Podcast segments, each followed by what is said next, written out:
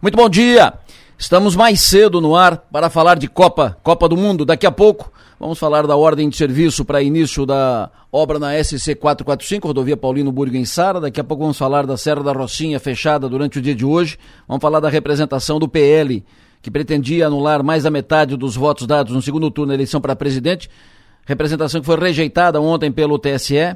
Vamos falar sobre o novo comando do MDB de Santa Catarina, mas agora é Copa. Agora, Copa. Hoje tem Brasil, estreia do Brasil. Daqui a pouco um servição, o que, que funciona, o que, que não funciona, como é que funciona uh, repartições públicas e tal. Durante o jogo do Brasil, hoje à tarde. E o Nacife já está a postos agora, de olho na Copa. Primeiro jogo daqui a pouco, sete da manhã. Alô, João, Rei das Copas, bom dia. Adelô, bom dia. Vamos dar o roteiro aqui também dos trabalhos de hoje, né? Começando Sim, daqui a pouco, daqui a cinco minutos, Suíça e Camarões, jogo da chave do Brasil. E esse confronto é inédito, né? Nunca as duas seleções se enfrentaram em Copas do Mundo. Teremos na sequência pelo Grupo H, Uruguai e Coreia do Sul às 10 horas, à uma da tarde também pelo Grupo H, Portugal e Gana, fechando os trabalhos dessa quinta-feira, quatro da tarde, jogo entre Brasil, Brasil e Sérvia, que é a grande expectativa que o país está fazendo em função né, da, da estreia do Brasil na Copa do Mundo. Suíça e Camarões, que é um confronto inédito em Copas do Mundo, a Suíça é a 15ª colocada no ranking da FIFA e vai para a Copa pela 12ª vez. Camarões é o 43º colocado no ranking e vai disputar pela oitava vez um Mundial de Futebol. Esse jogo, Adelô, depende muito do que a Suíça for fazer em termos de, de resultado, porque o Camarões, nessa chave, seria é, teoricamente a, a, a seleção mais fraca. Né? Se espera que o Brasil possa cumprir a sua tabela de forma positiva, terminando na primeira colocação, ficando Suíça e Sérvia brigando pela segunda. Essa é a tendência, pelo menos antes dos jogos começarem. E vamos esperar que esse jogo Suíça e Camarões possa apresentar alguma coisa de melhor do que a gente tem visto aí, porque a Copa realmente, tirando três ou quatro jogos aí, algumas goleadas que aconteceram, não tem conseguido mostrar uma qualidade maior. Então esperar que hoje a coisa possa mudar, Adelor. O que, que foi destaque para ti ontem na CIF? A Espanha? A Espanha, não tem dúvida, goleada, né? 7 a 0 o natural, poderia ter feito mais, inclusive, e mostrou ser uma seleção que vai brigar forte aí pelo título, hein? Seleção nova, seleção que foi renovada, novo técnico também para essa Copa, uma seleção com muito, muito talento, jogadores rápidos, leves, de qualidade, vai incomodar bastante a Espanha no transcorrer da Copa. Espanha, França, de tudo que já se viu agora, eh, seleções candidatas ao título? É, a França tá com. A França tem um problema, né, Adelo? Ela venceu o jogo da Austrália, que é uma seleção de nível inferior, mas a França está pela metade, né? Perdeu vários titulares aí, tem o meio-campo que não conseguiu ainda, nesse primeiro jogo, não conseguiu mostrar uma maior consistência. A defesa até que vai bem, com dois zagueiros fortes ali, é, ali pelo miolo, os alas também têm boa qualidade, e o ataque é a diferença que a França pode fazer. Né? Com Dembélé, com Giroud, com Mbappé pode fazer a diferença, mas a ausência, principalmente de Pogba, do Kanté, jogadores de meio campo, pode pesar na França, e a França é campeã e vai, vai brigar para repetir o título, mas vai ficar numa situação difícil aí em função dessas ausências. Qual a maior decepção, e... Alemanha ou Argentina? A Argentina, né? não tem a mínima dúvida, porque a Alemanha ela é um processo, ela está num processo ainda de renovação, é um processo de formação de uma nova seleção. Né? E a Argentina vinha consolidada, com 36 jogos de invencibilidade, era indiscutivelmente, nessa primeira rodada, o jogo em que havia, por parte da Argentina, o maior favoritismo contra uma Arábia Saudita que ninguém dava um tostão para eles, né? E de repente os árabes tomaram conta do jogo. A Argentina muito, muito apática, sem brigar, fugindo do seu estilo, foi amplamente dominada, principalmente no segundo tempo, cedeu a virada. Então a Argentina certamente foi, na minha opinião, a grande decepção da Copa. Como eu disse, a Alemanha é um processo de formação decepciona pelo tamanho que ela tem, mas na comparação com a Argentina, a Argentina decepcionou muito mais.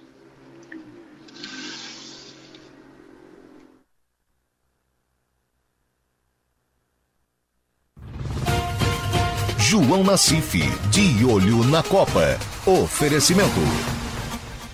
Projetar imóveis. Zamaco Comércio de Ferro. Corte de chapa a laser. Xerife Steak. Tudo para o seu churrasco do Doutor Steak e Bar. Plaçom, presença global, atendimento personalizado. E telha de fibrocimento é Imbralite, a única com 10 anos de garantia. Programa Adelor Lessa. Oferecimento. Construtora Locks. Invista no seu bem-estar e na valorização do seu patrimônio. Invista com a Construtora Locks. Bistec Supermercados. Nações Shopping. Aqui a felicidade multiplica. Delupo. Muito mais que ferramentas. Caoa Cherry. A marca de automóveis que mais cresce no Brasil. Triângulo Segurança. Há 35 anos oferecendo soluções inteligentes. Unesc Venha com a gente. Graduação Multi-UNESC. Cada dia uma nova experiência. Unimed. Faça o seu plano de saúde. Todos podem ter Unimed Criciúma. Librelato. Siga com força. IDB do Brasil Trending. E Sicredi. Invista e poupe no Sicredi. Gente que coopera, cresce. Daqui a pouco a gente volta a falar de Copa, daqui a pouco mais sobre o Brasil, a estreia do Brasil, expectativa. Vamos falar com alguém que já esteve lá em campo, vamos falar com alguém que já esteve lá com a, com a camiseta amarela, com a seleção brasileira. Daqui a pouco nós vamos falar mais sobre Copa. Nacife volta conosco em seguida. Mas agora é comigo. Então, para começo de conversa, eu não gosto muito de falar em causa própria. Raras vezes, raras vezes. Mas se faz necessário. Porque o que é dito se não contestado ou esclarecido, mesmo que sem fundamento, sem base, acaba se firmando pelo menos como meia-verdade. Pois bem, eu recebi ontem mensagem de ouvinte reclamando, xingando, porque não estaríamos dando informações sobre as manifestações políticas que acontecem depois da eleição. Pensei comigo, ele não sabe o que está dizendo. Ele não ouve a Som Maior ou não leu o 48. Como disse, não é da nossa rotina, do nosso jeito de fazer, ficar falando em causa própria, mas não seria justo com o time que trabalha aqui com cuidado, profissionalismo, ética, responsabilidade. Trabalha, trabalhou na cobertura do processo eleitoral, quando ouvimos todos os candidatos. Foi dado espaço para todos os lados. Todas as teses tiveram espaço aqui. Foi dado tratamento isonômico a todas as forças políticas. Tudo muito calculado, rigorosamente calculado. Depois, Ninguém deu mais informações que a Som Maior e 48 sobre todas as manifestações. Na BR-101, nas rodovias estaduais e na frente do quartel do 28º GAC. Informações todos os dias e todo o tempo, em cima do lance, em cima do fato, quase sempre em primeira mão, de todos os atos, de todas as manifestações. Microfone sempre esteve aberto, sempre esteve à disposição para todos. Pastores falaram aqui quando organizaram um grande ato. Manifestantes falaram aqui convocando para a frente do quartel. E outras tantas e tantas manifestações de todos os tipos. Postura foi e continua sendo tratamento jornalístico a todas as manifestações, mesmo com ameaças aos jornalistas. Sim, na manifestação na frente do quartel e nos bloqueios da BR-101, jornalistas do 48 da Sua Maior foram cercados, maltratados, ameaçados, xingados, porque estavam lá cobrindo os atos, fazendo notícia, porque o papel que cabe a eles todos, porque são profissionais comprometidos, responsáveis, cientes das suas funções. Então, somos cobrados e criticados porque é dito que não cobrimos os fatos, mas cobrimos todos os fatos. E o nosso time, lá na cobertura, é ameaçado, maltratado, porque está lá, cobrindo o fato. Mas vamos seguir com o nosso compromisso. Nada vai nos fazer desviar da rota, do nosso rumo. Agora, respeito deve ser a regra. Respeitar é preciso. Sempre. Todos. Pensem nisso. E vamos em frente.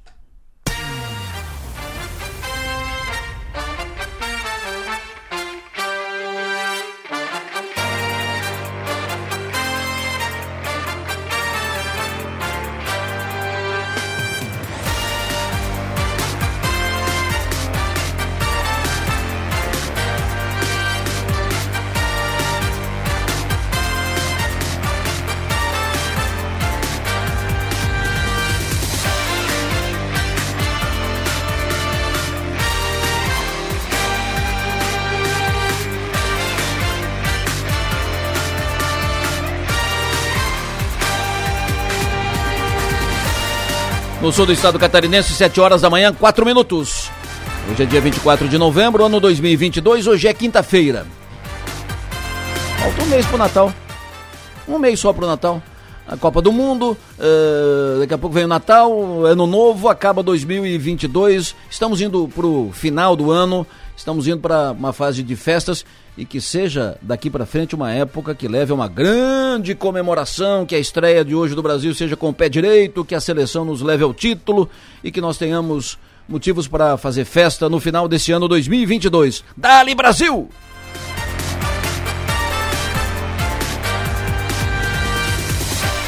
Estou aqui com a Manuela Silva, que faz a produção do programa, com Mário Medeiros, que faz a operação técnica, e vamos juntos até as nove e meia da manhã. Para interagir com o programa com mensagem de texto, mensagem de áudio, com pautas, informações, opiniões, utilize o WhatsApp, fale conosco pelo 99984 7027.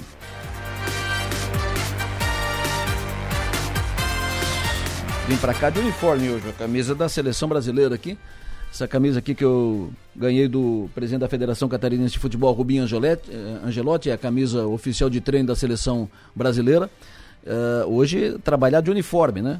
Trabalhar de uniforme, no, no, clima, na sintonia pela seleção brasileira. Estreia hoje do Brasil. Brasil para hoje às quatro da tarde. Três e meia já começa a parar para o jogo de hoje do Brasil. Estreia do Brasil na Copa do Mundo do Catar.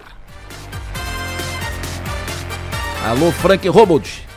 Frank, um empresário vencedor Uh, empresário que teve o início da sua caminhada desde o primeiro degrau e foi subindo com muito trabalho, vencendo desafios, superando dificuldades, superando adversidades. Ele foi indo com seu jeito de ser, uh, sempre muito sincero, muito honesto, sério, trabalhador, dedicado e venceu. Tá no topo. Tá de aniversário hoje o Frank Robod. Alô, Francão, bom dia, parabéns, seja feliz. Quero cumprimentar hoje também pelo aniversário Eliseu de Souza, o médico Carlos Tonelli, o Charles Antônio da Silva. Quero cumprimentar hoje pelo aniversário o engenheiro Gustavo Taufenbach, chefe do DEINFRA aqui na região sul de Santa Catarina. Cumprimento hoje também pelo aniversário o advogado Tito Lívio de Assis Góes, uma das referências da advocacia aqui no sul de Santa Catarina, filho do saudoso doutor Ernesto Góes, que certamente tem orgulho do filho que deixou aqui entre nós a sucedê-lo, a representá-lo. Alô Tito, muito bom dia, parabéns, seja e faça feliz. Cumprimentar hoje também pelo aniversário a, digamos, primeira dama do Tigre, primeira dama do Criciúma Esporte Clube, a dona Nete, Nete Guedes, a esposa do Vilmar Guedes, dona Nete de aniversário hoje. Um abraço, parabéns, sucesso e energia. Dona Nete que é importante para uh, fazer o contraponto aqui com o Guedes, acalmar o Guedes, né? Acalmar o Guedes, ser a parceira, aliada, ou uh, uh, colocar o ouvido à disposição para sempre conversar com o Guedes e tal. É a, parce a parceira certa, tá sempre junto com o Guedes nos jogos do Criciúma. Dona Nete, bom dia, parabéns. Cumprimento hoje também pelo aniversário a Juscelia Guide Gomes. Cumprimento hoje pelo aniversário Júlio César Peru, que é Adriana Ferreira. Cumprimento hoje pelo aniversário a empresária, empreendedora, comerciante Magna Lapa. Cumprimento hoje também pelo aniversário a Lídia Colombo. Também de aniversário hoje Júlio César Guide, Edésio Spiller, grande Edésio, bom dia, parabéns. Adriano Rodrigues, professor Adriano, muito bom dia, parabéns. Sejam felizes todos os aniversariantes de hoje. Quero cumprimentar hoje também pelo aniversário a Ana Luísa. Ana Luísa Ronque Melo, fazendo hoje 27 anos. Ana Luísa, alô, bom dia, parabéns.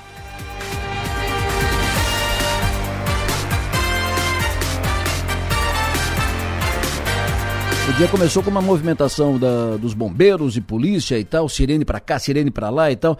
Uh, e aí o que, que foi incêndio? Em, uh, primeira informação, um princípio de incêndio na Próspera. Uh, mais precisamente, um princípio de incêndio na agência da Caixa na Próspera. Aí bombeiro chegou, polícia chegou. O que, que houve? Um acionamento acidental do sistema de segurança da Caixa na Avenida Centenário na Próspera e acabou mobilizando polícia militar, bombeiro, agora pela manhã cedo, por volta de 6 horas da manhã. Fumaça intensa na agência. Segundo a polícia militar, o próprio sistema de segurança emitiu a fumaça, o próprio sistema de segurança da agência emitiu a fumaça com pó químico utilizado para a segurança do local. Os bombeiros realizaram a exaustão da fumaça, ninguém ficou ferido. Ainda de acordo com a polícia, não teve nenhum sinal de arrombamento e os caixas eletrônicos não foram danificados. Imagens daqui a pouco no 48. O Sargento Severo, da Polícia Militar de Criciúma, falou há pouco conosco aqui sobre isso. A princípio, houve uma denúncia é, de fumaça aqui na agência da Caixa Econômica da Próspera e possivelmente aí com alguma ação delituosa de arrombamento, enfim. É, deslocamos até o local, a guarnição do tático aqui fez a, a intervenção, fez a varredura, é, se verificou aqui uma fumaça é uma cortina de fumaça com pó químico, né, que é um sistema de segurança da própria agência quando há o rompimento de algum caixa eletrônico. No caso aqui não foi verificado nenhum rompimento de caixa eletrônico, nenhum tipo de arrombamento, nenhum acesso teve algum tipo de arrombamento. Então provavelmente foi é, algo acidental aqui. Deve ter sido o próprio sistema aqui, alguma abertura de porta dos caixas eletrônicos. Fizemos a primeira varredura aqui no interior é, do primeiro local aqui pertinente aos caixas eletrônicos. Então aguardando em contato com algum responsável da agência para fazer uma varredura mais criteriosa no interior da agência. Mas a princípio, a primeira análise não há nenhum tipo de arrombamento, foi acidental. Perfeito. Então, aí foi uma, um alarme falso, digamos, um, um acionamento acidental do, do sistema de segurança da Caixa, agência da Próspera. Quero cumprimentar hoje também pelo aniversário o jornalista Paulo Scarduelli. Jornalista Paulinho Scarduelli, um abraço, parabéns, seja e faça feliz. E hoje também é dia do aniversário do Vitor Búrigo. Ô Vitinho, bom dia. Acho que a gente esqueceu de ti, Vitor. Imagina. É que deixa pro fim para dar mais destaque, né? Vitor Búrigo, alô, bom dia, parabéns. Bom dia, Enio Bis, primeira informação, bota no ar. Pois não, Delor, bom dia para você, para quem nos acompanha. A Rádio Sou Maior alerta os motoristas que precisam trafegar na Serra da Rocinha, em Timbé do Sul. É que a BR-285 será totalmente interditada amanhã, sexta-feira. A obstrução no trânsito se deve ao trabalho de detonação de rochas, dando continuidade a obras para estabilizar as encostas. E a operação de detonação de rochas vai acontecer entre os quilômetros 50 e 54, no período entre 10 da manhã e 2 horas da tarde. Com isso, a interdição do trânsito, que começa na sexta-feira, não vai ser liberado no final da tarde de sexta, como acontece toda semana, porque após a detonação vai haver limpeza dos materiais na pista. Ou seja, o trânsito vai permanecer interditado no final de semana, voltará a ser liberado apenas no início da próxima semana, segunda-feira, nos horários normais. Pista liberada para quem sobe na Serra da Rocinha das 7 às 18 horas e para quem desce das 7 e meia da manhã às 18h30. E uma outra informação, uma boa notícia para Isara e para quem trafega na SC 445, está programado para este sábado a assinatura da ordem de serviço para a duplicação da rodovia Paulino Búrigo. O ato vai acontecer na sede do Corpo de Bombeiros, na própria SC 445. A empresa vencedora da licitação é a JR Construções e Terraplanagem, que vai ter o prazo de 12 meses para a execução da obra. A primeira etapa do projeto compreende a extensão da BR-101 até o escritório central do Giasse. E de acordo com as informações, a duplicação vai ter formato de avenida, com ciclofaixa, passeios, canteiro central e três faixas em cada lado. Assinatura da ordem de serviço para duplicação da SC 445, rodovia Paulino Búrigo em Sara, será no sábado e o ato está marcado para as 9h15 da manhã. E outra, nunca é demais lembrar, Polícia Rodoviária Federal informa nesta manhã: não há pontos de bloqueio e nem manifestações em rodovias federais de Santa Catarina. Adelor. Perfeito, muito obrigado, Enio Bis. A licitação para a obra da SC 445 foi vencida pela JR, que fez uma parceria, é um consórcio JR e a Fraga Engenharia. Então são as duas empresas responsáveis que vão fazer essa obra. O primeiro trecho de duplicação da rodovia Paulino Búrigo, SC 445, a rodovia de, que corta a, o centro de Sara, corta o município de Sara. Esse primeiro trecho vai da Vila Nova até o escritório central do Giasse. É o primeiro trecho. A duplicação de citação está pronta, a ordem de serviço vai ser entregue no sábado pelo governador Carlos Moisés, como foi dito agora pelo Enio Bis. O governador, inclusive, no sábado também vai inaugurar a pavimentação da rodovia Jacovestrup, que liga Forquilinha a Maracajá. Então é uma obra importante. Essa obra, as duas obras são muito importantes, né? Essa obra na Jacó Vespa é uma obra esperada há 30 anos. E essa obra aqui em Sara será a obra mais importante no mandato da prefeita da Alvânia para o desenvolvimento de Sara. A pavimentação, a duplicação dessa rodovia que corta Sara. Porque há um eh, ali é um condutor do desenvolvimento, ali é, é, é, a principal artéria da cidade, é o coração da, da cidade, é ali. Ali tem uh, atacarejos, ali tem escritórios, ali tem a Librelato, tem o escritório central do Giasse, ali tem uh, vários e o comércio intenso ali, uh, indústrias, empresas, muito grande. O congestionamento ali é durante todo o dia. Então é fundamental a duplicação dessa rodovia. Primeiro trecho vem até ali próximo do, do da, da Librelato, ali o, vem ali naquela rótula que fica na frente praticamente do escritório central do, do Giasse. A segundo, o segundo trecho que vai dali até a divisa com Criciúma, até o presidente Vargas, aí o buraco é mais embaixo, tem que fazer viaduto, é, é, uma obra mais complicada que terá que ser tratada agora com o novo governo que vai assumir em janeiro, mas Iniciada a obra, porque entrega a ordem de serviço, a obra vai começar praticamente eh, final de dezembro ou em janeiro. Mas entrega a ordem de serviço, começa a obra, não para mais. Então, esse primeiro trecho está praticamente assegurado. Agora tem que tratar politicamente para que o segundo trecho de duplicação dessa rodovia seja encaminhada. Repito, será a maior obra de Içara neste mandato, o mandato da prefeita Dalvânia Cardoso, a obra mais importante para o desenvolvimento do município de Içara e também para toda a região. Eu quero registrar aqui o falecimento ontem em Araranguá do Marcos Nagel. Foi meu amigo de infância lá em Araranguá. Quero me solidarizar com a família Nagel, a Marion, esposa do Werner Bax, é irmã do Marcos, assim como o engenheiro Bruno Nagel, irmão do, do Marcos, e a Maísa Nagel, também irmã do Marcos. Uh, quero me solidarizar com a família. O Marcos morreu ontem, estava com 60 anos, vítima de infarto. O velório acontece na Igreja Episcopal de Araranguá, o sepultamento está marcado para as 11 horas da manhã no cemitério de Topava. Então, meus sentimentos à família. E faleceu ontem o Marcos Nagel, aos 60 anos, em Araranguá. Aqui no programa, daqui a pouco, nós vamos falar sobre o novo comando do MDB de Santa Catarina. Uh, como será, quando será feita a renovação, quem será, assim por diante. Daqui a pouco vamos tratar aqui no programa. Vamos tratar também da decisão de ontem, final da tarde, começo da noite, o ministro Alexandre de Moraes, presidente do TSE ele rejeitou a ação apresentada pelo PL, partido do presidente Bolsonaro. O partido pedia anulação de votos em mais de 279 urnas usadas no segundo turno da eleição, que representaria mais de 50, 59% dos votos dados na eleição. O ministro ainda fixou uma multa de quase 30, quase 23 milhões de reais por má fé com a ação encaminhada pelo PL. Disse que a representação, baseada em relatórios sem provas, com a finalidade apenas de incentivar atos criminosos. Ele também suspendeu o fundo partidário das siglas que integram a coligação, coligação de Bolsonaro, coligação que tem PL, Republicanos e Partido Progressista. O relatório do TSE, um relatório técnico do TSE, uh, eh, praticamente desmontou a tese do PL. Documento que baseou a decisão de, Carlos Mo, de Alexandre de Moraes aponta o código de carga como meio de identificação Urnas eletrônicas têm certificados digitais, individuais e códigos únicos para identificar cada equipamento. Então, esse assunto está resolvido, liquidado, bola para frente. A representação foi apresentada. Ontem, inclusive, o presidente do PL fez uma nova entrevista coletiva para falar a respeito, mas a representação foi negada uh, pelo presidente do TSE, Alexandre de Moraes. Então vamos falar mais sobre isso daqui a pouco. Daqui a pouco mais sobre o jogo do Brasil expectativa, estreia da seleção. Agora, uh, Camarões em campo contra a Suíça, o jogo está correndo, 17 minutos do primeiro tempo, 0 a 0 ainda o jogo, Nacife volta a campo em seguida. Agora vamos saber do tempo, Márcio Sônico, alô, bom dia.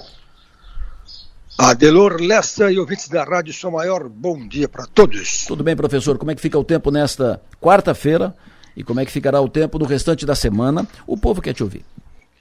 Pois é, Delor, então amanheceu um dia lindo, né? Me lembra, me lembra o dia 24 de novembro de 1990, quando nasceu minha filha Luísa, nasceu hoje, 32 uhum. anos de idade, nasceu em Florianópolis, era um, uma manhã que nessa aqui, ó, céu claro, fresquinho. Então, para lembrar que esse tempinho gostoso que está acontecendo agora já é, não é, não é, não é único, né? Aconteceu já várias vezes. Então, um abraço para minha filha Luísa Delor Lessa, tá? E outra pergunta, Alessa, o, o Marcos Nagel, ele é irmão do Edio Nagel ou não, né? Exatamente, irmão do Edio. Irmão do Edio, irmão da Marion, irmão do, irmão do Bruno, irmão da Maísa. Então, o Edio também foi embora cedo, rapaz. Pois é. Né? O Edio acho que tinha 60 anos, mais ou menos, não, por o ali. O Edio né? tinha um Só pouco que o mais. foi câncer. É, o Edio tinha um pouco mais. Uh, o Edio foi, foi, é. foi ter companheiro na Ipagre, né? Sim, sim, oh, 100%, 100%, a pessoa ah, 100%. Homem muito sério. Pena. É. é. Então tá, gente, o, o, dia começou bom em toda a região e o que chamou a atenção é a temperatura à noite é agradabilíssima, né? Caiu bem a temperatura em relação a ontem. Ontem nós tivemos 20, 20 graus na madrugada e hoje Criciúma teve 13 graus às 6 horas da manhã, ali por Morro Grande, Meleiro, Jacinto, Turvo, Praia Grande amanheceu com 14, aí na Serra da Rocinha amanheceu com 11, região das praias envolvendo ali Balneário Rincão, Arroio de Silva, Jaguarão amanheceu com 16 graus, E a menor temperatura das estações da Ipagre foi ali em São Joaquim, no Cruzeiro, com 7 graus às 3 horas da manhã. Então, caiu bem a temperatura em relação à noite de ontem, e a tendência para hoje é bom tempo, Adelor. Teremos uma quinta-feira do Jogo do Brasil com um tempo bom. À tarde, na hora do jogo, vai estar com seus 25, 26 graus, céu claro, sem nuvens, sem. Aliás, céu com nuvens, mas sem nenhum risco de chuva. Para hoje é na hora do Jogo do Brasil, também depois do jogo à noite. Amanhã, sexta-feira, com tempo bom também começando com a temperaturazinha gostosa, com 14 graus na madrugada da sexta-feira, vai até 27, 28 graus à tarde, esquenta um pouquinho mais. Amanhã à noite a previsão tirou qualquer risco de chuva, então tem algumas festividades, o pessoal pode fazer tranquilo.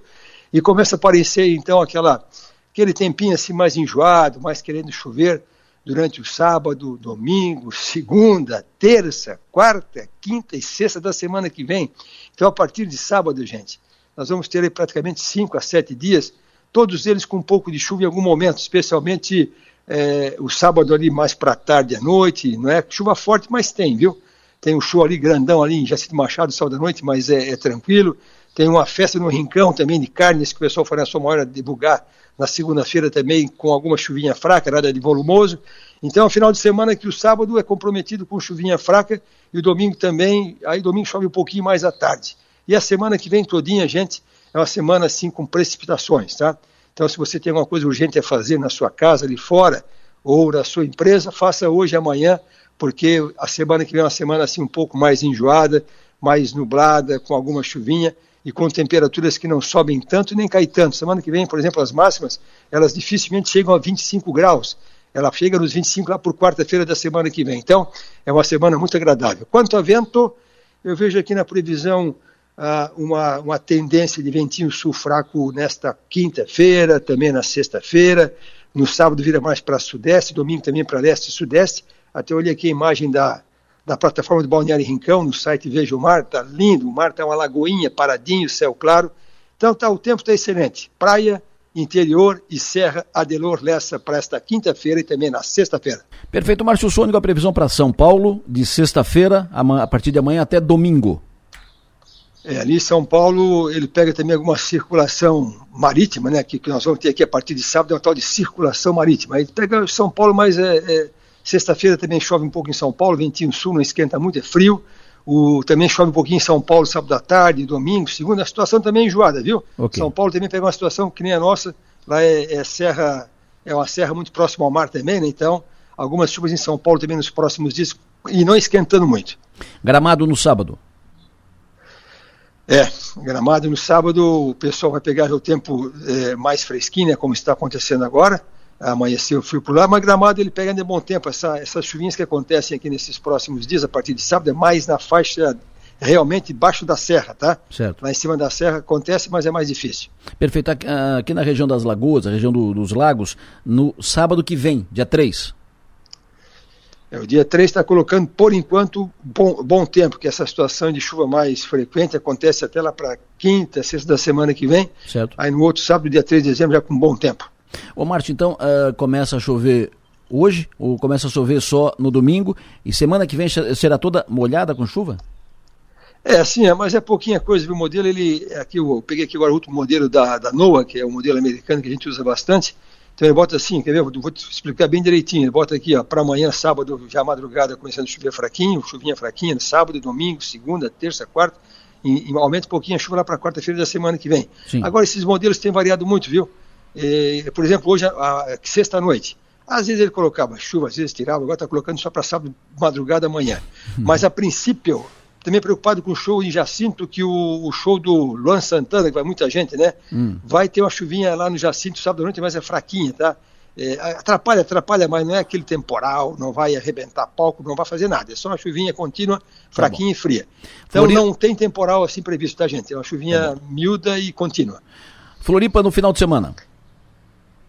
Também não escapa de ter alguma, aliás, o litoral catarinense, né, não escapa de ter alguma chuva nesse final de semana, capital também, sábado e domingo, sujeito a chuva contínua, chuva do mar, tempo todo e não muito quente, frio, friozinho. Cris de Santa Rosa do Sul pergunta o seguinte, uh, sobre o tempo, mas uh, aplicação de, da cauda na bananeira, hoje e amanhã, como é que fica o vento? Uh, se depois a vem pro... chuva? Aproveita bem, Cris, porque hoje o vento e amanhã ele é mais fraquinho, viu? Tá bom. E até vou dizer uma coisa para vocês: o pessoal aplica calda em bananeira, que tem que aplicar. Usa um tal de canhão. Tu conhece o canhão, não? Canhão bananeiro? Conhece, não? Não, canhão bananeiro não, conheço outro canhão. O, é um canhão, canhão da paz. Ele é, um, é, uma, é uma turbina que bota o trator atrás, ele tem um gargalo de 5 metros de altura, lá em cima que ele joga aquela spray, aquela neblina sobre o Paraná para jogar adubação, foliar, algum defensivo tal, para pau de cigatoca. Então hoje e amanhã são dois dias especiais. E agora já tem gente aqui na região de Criciúma, o Vanusa, hum. o, Vanusa Níquel, que é o presidente da Associação de Criciúma das Paranicultores, está usando drone, rapaz. Nós estamos na vanguarda da ciência, coisa, coisa linda. Chique. Chique, chique. tá outra coisa, Delor, oh, olha só. Ah. O, drone, o drone ele pulveriza um hectare em seis minutos. E um trator vai, vai muito tempo, muito mais do que isso aí. Né? Então, o drone uhum. é uma mão na roda para a agricultura. Imagina, que legal. Fechou, professor. Muito obrigado. Sucesso e energia. Bom trabalho. Até mais tarde. Isso aí, Adelon. Bom dia a todos e que não, que não tenhamos surpresa ruim no jogo do Brasil, né? Qual é o teu palpite? Surpresa boa. Qual é o teu palpite? Vamos fazer um, um bolão aqui. Qual é o teu palpite? É Brasil e Sérvia, né? Olha, Exatamente. o Brasil ele vai ganhar de 2 a 0 no segundo tempo e vai, vai ser um jogo dificílimo, tá? 2 a 0 para o Brasil. Tá bom. Abraço, até mais tarde. E o Neymar vai desabrochar, graças a Deus.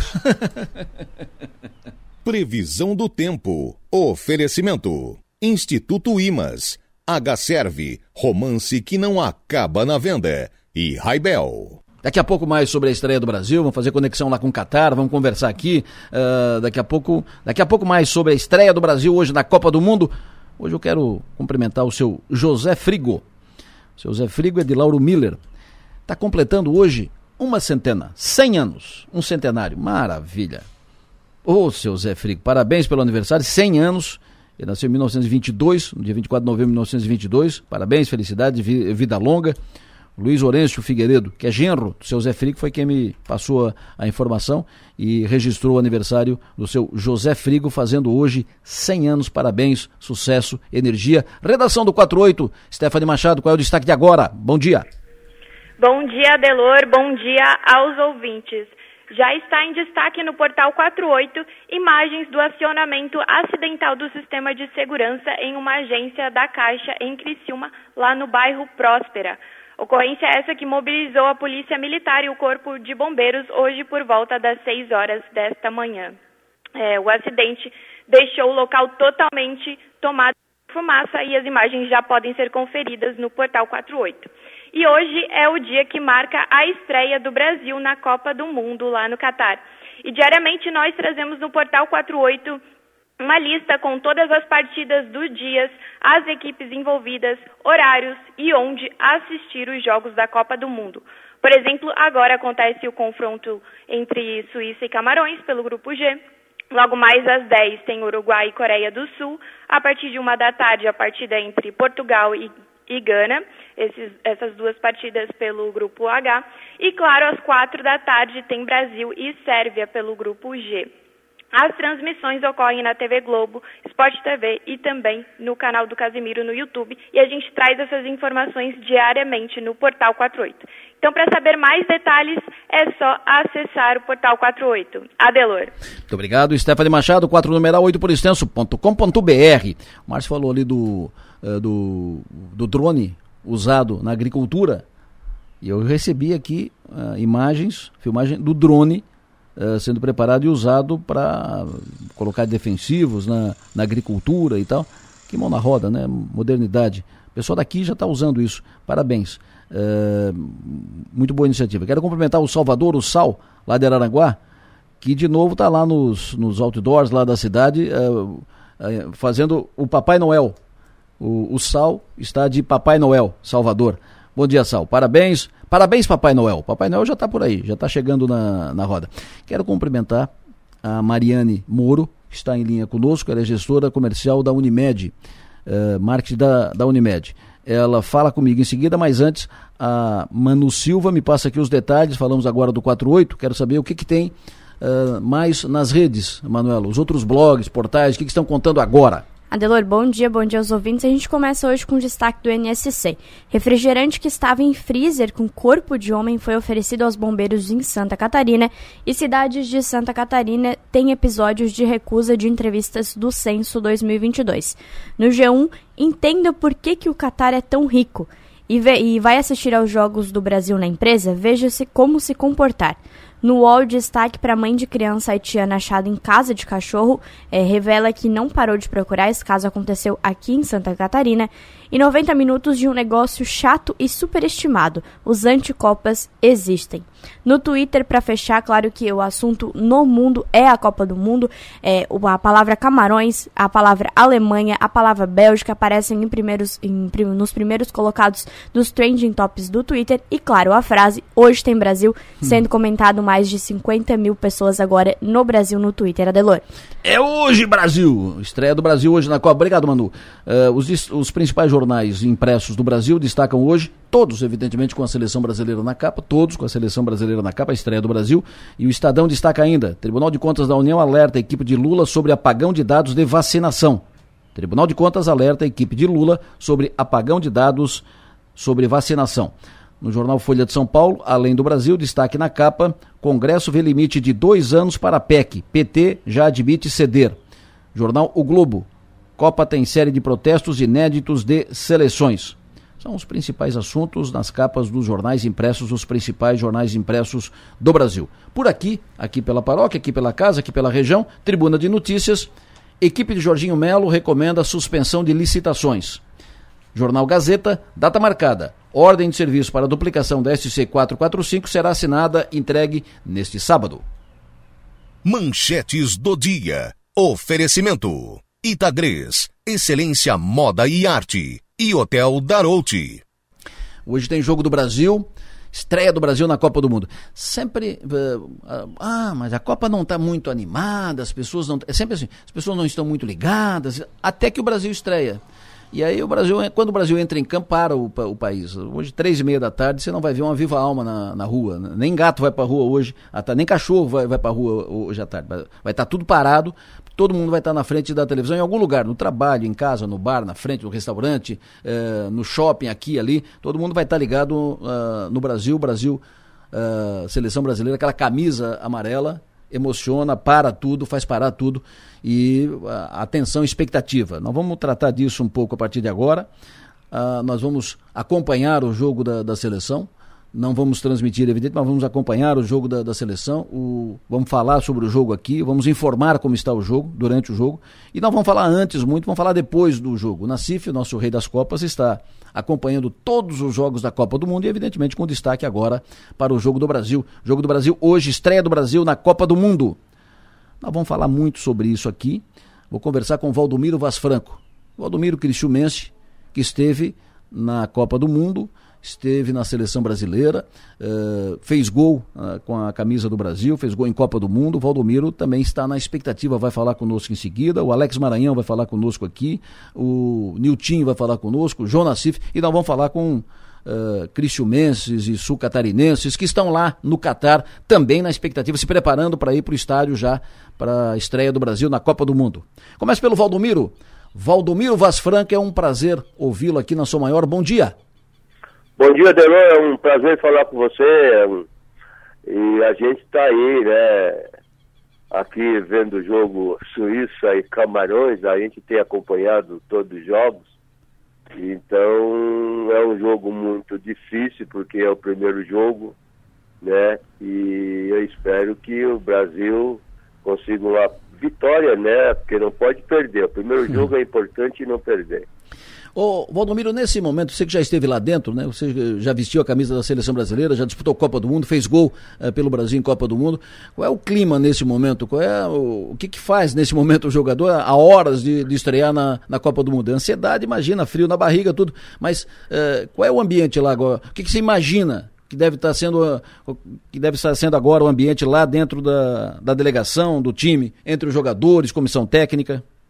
É ansiedade, né, Delor, de de poder jogar e estar tá ali na seleção brasileira, porque você sabe que a maioria dos jogadores que estão ali são tudo pessoas humildes, que vieram de classe pobre, e eu vou citar eu, né, que saí daqui na época do comerciário e cheguei até a seleção brasileira e disputar uma Copa do Mundo, titular da seleção. Então é um sonho, né, que a gente que eu realizei e aqueles jogadores que estão ali estão realizando esse sonho, Porque você, para ser convocado para a seleção brasileira, é muito difícil. Tem muitos jogadores bons, jogadores que podem é, jogar em qualquer seleção, que não foi convocado. Então, você foi escolhido para jogar na seleção e vestir essa camisa não é qualquer um. Né? Então, eu, quando em 74, na abertura da Copa, porque na época quem fazia a abertura da Copa era quem que era campeão do mundo. Né? E o Brasil, toda a seleção que chego é, numa Copa do Mundo, chega favorita, e mais do que nunca é o Brasil. O Brasil é um dos favoritos, sempre foi um dos favoritos a ganhar a Copa. Então a gente pensa, é, eu pensava, puxa vida, eu estou aqui, ontem eu estava eu estava lá no comercial, lá em Criciúma, e hoje eu estou aqui é, na abertura da Copa, né, é, junto com o Rivelino, com o Jairzinho, Wilson Piazza, Paulo César Caju, é, outros grandes jogadores, que você sabe, Adelor, e o Nassif também, que está aí, sabe que na época era muito difícil é, um jogador do Sul ser convocado para a seleção. Sim. Precisava mostrar muito serviço. E graças a Deus, né? Então eu tive essa oportunidade de jogar diversas vezes na seleção brasileira, excursão Europa, Copa do Mundo, eliminatória da Copa do Mundo da Argentina. Então eu me sinto assim um privilegiado de jogar numa seleção. Mas o clima o que, que é? De tensão. Os jogadores ficam tensos, tomara que chega a hora do jogo para a gente começar a jogar. Né? Então, é, vou dizer para você, é o primeiro jogo. O primeiro jogo sempre traz dificuldade porque a gente não sabe o que vai acontecer muitas seleções aí estão se dando mal, né? Acho que vão pegar a seleção é, alemã que perdeu para o Japão, né? Então a Argentina que perdeu pra... o seu primeiro jogo, está fora, né? Para a Arábia. Então você sabe que é difícil. Primeiro jogo né, na Copa de 74, primeiro jogo nós empatemos, segundo nós empatemos, e o terceiro fomos obrigados a ganhar de 3 a 0, né, para poder passar a fase seguinte. Então eu penso comigo que o Brasil, claro, né, tem grandes jogadores, jogadores jogam tudo na Europa, né, já tem experiência, e aí espera que faça uma grande partida, né, e, e o Tite escala um bom um time que, que vai sair jogando, né, eu acho que tem jogador lá que pode jogar tranquilamente na seleção que não vai sentir problema nenhum. É verdade. Tu disputou a Copa de 74, né? Uh, o Brasil tinha sido tri na Copa de 70, tricampeão, e aí tu disputou a Copa de 74, o Brasil não ganhou, mas é evidente que o importante é que tu esteve lá, a seleção fez, teve bom desempenho e é inesquecível. E nós aqui de é, Criciúma... A gente, a gente ficou em quarto lugar, né? Então, acho que é, nós chegamos como favorito, né? Porque você vê que naquela, naquela, naquela Copa, a seleção é, da Alemanha ocidental ganhou da oriental, que tinha as duas seleções, né? Para a Alemanha não enfrentar nós. Ela queria enfrentar o Brasil só na decisão. Porque em 73, na excursão Europa, nós jogamos lá em Berlim e ganhamos de 1 a 0 da seleção. A mesma seleção que foi campeão do mundo. Então você vê que nunca na história é, da seleção, a seleção é, ocidental nunca ganhou da seleção oriental. Então a gente depois pegamos a Holanda, né, que tivemos a, a infelicidade de, de não jogar bem, não, joguemos bem. Mas é que perdemos oportunidade de gol, né? Assim, o Jairzinho no primeiro tempo, é, uma bola que eu cruzei a bola passou né, do lado da trave, não entrou. Então, você sabe que, vou dizer para você, é, a gente fica triste, né, de não poder ganhar uma Copa, mas é importante é você estar tá lá.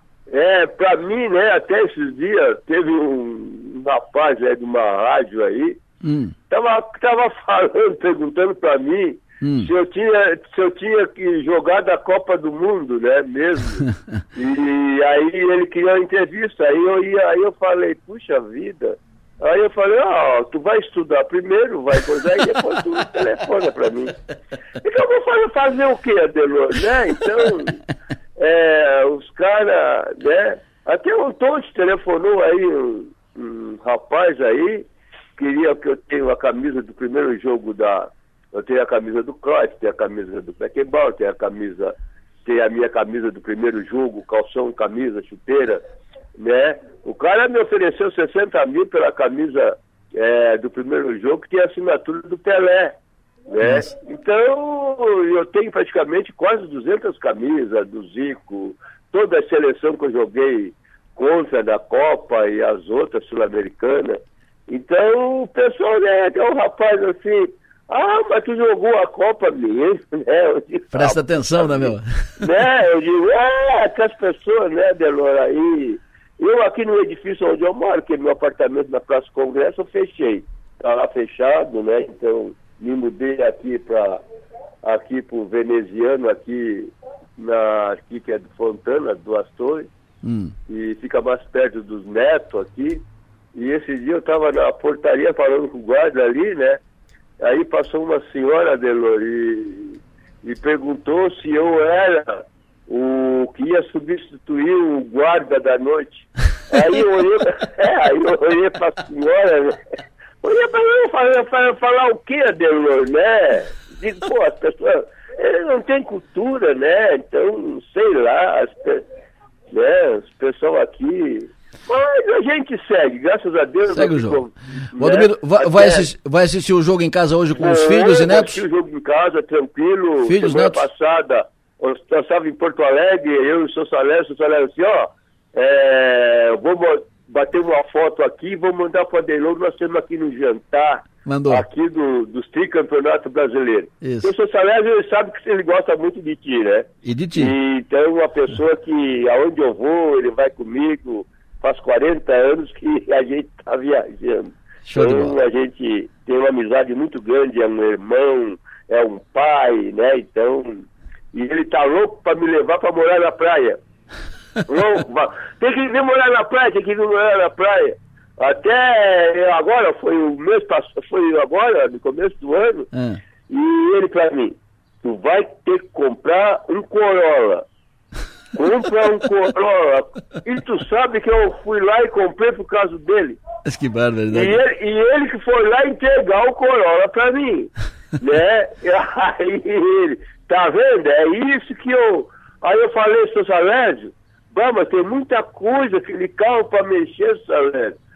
Leva lá na praia que eu vou te ensinar. Eu digo, tá legal, tá legal, Salésio. Tá bom. É uma pessoa muito querida. Salésio é uma pessoa muito mas vamos torcer, Adelô. Acho tá que vai dar certo, o Brasil vai conseguir uma grande vitória hoje, e que é muito importante para nós, para o futebol brasileiro e a nossa economia, né? Sabe que o futebol, o futebol brasileiro sabe que é um, um carro forte da economia brasileira. Um abraço, querido. Prazer te ouvir. Sucesso e energia. Adelô. Um abraço forte. Um abraço para você. Obrigado. Tchau. Cristian Messi Valdomiro Vaz Franco, camisa 7. Fez muita fez sucesso no Internacional, muitas glórias no, no, Internacional, muitos títulos no Internacional de Porto Alegre, que o levou à seleção brasileira, Valdomiro Cristiumense, o único Cristiumense que vestiu a camisa da seleção brasileira, Valdomiro Vaz Franco, mora aqui, vai acompanhar o jogo com os netos e filhos e amigos aqui, o jogo hoje à tarde.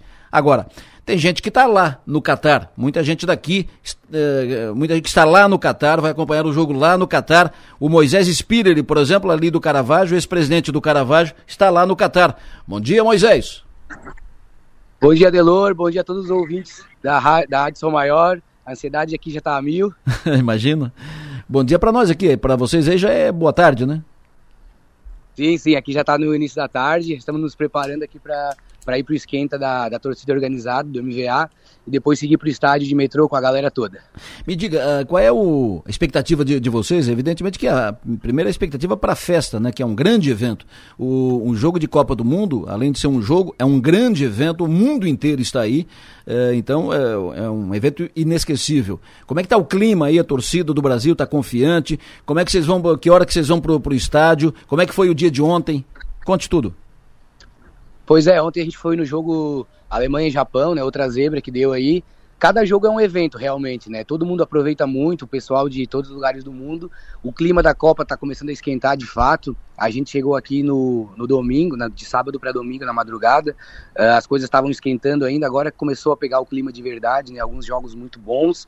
Então, é realmente, a expectativa está bastante grande. Nós estamos aqui em casa ainda é, nos preparando para sair, né, nos arrumando e tal, para ir para o esquenta. É, já conseguimos no, o nosso combustível extra também aqui, todo mundo fala que é muito difícil o acesso, né, mas a nossa geladeira já está cheia para o esquenta, então daqui a pouco a gente vai se dirigir para nos encontrar com o restante da torcida. Você, vocês estão em quantos do Caravaggio aí? Nós somos aqui em sete. Sete do Caravaggio.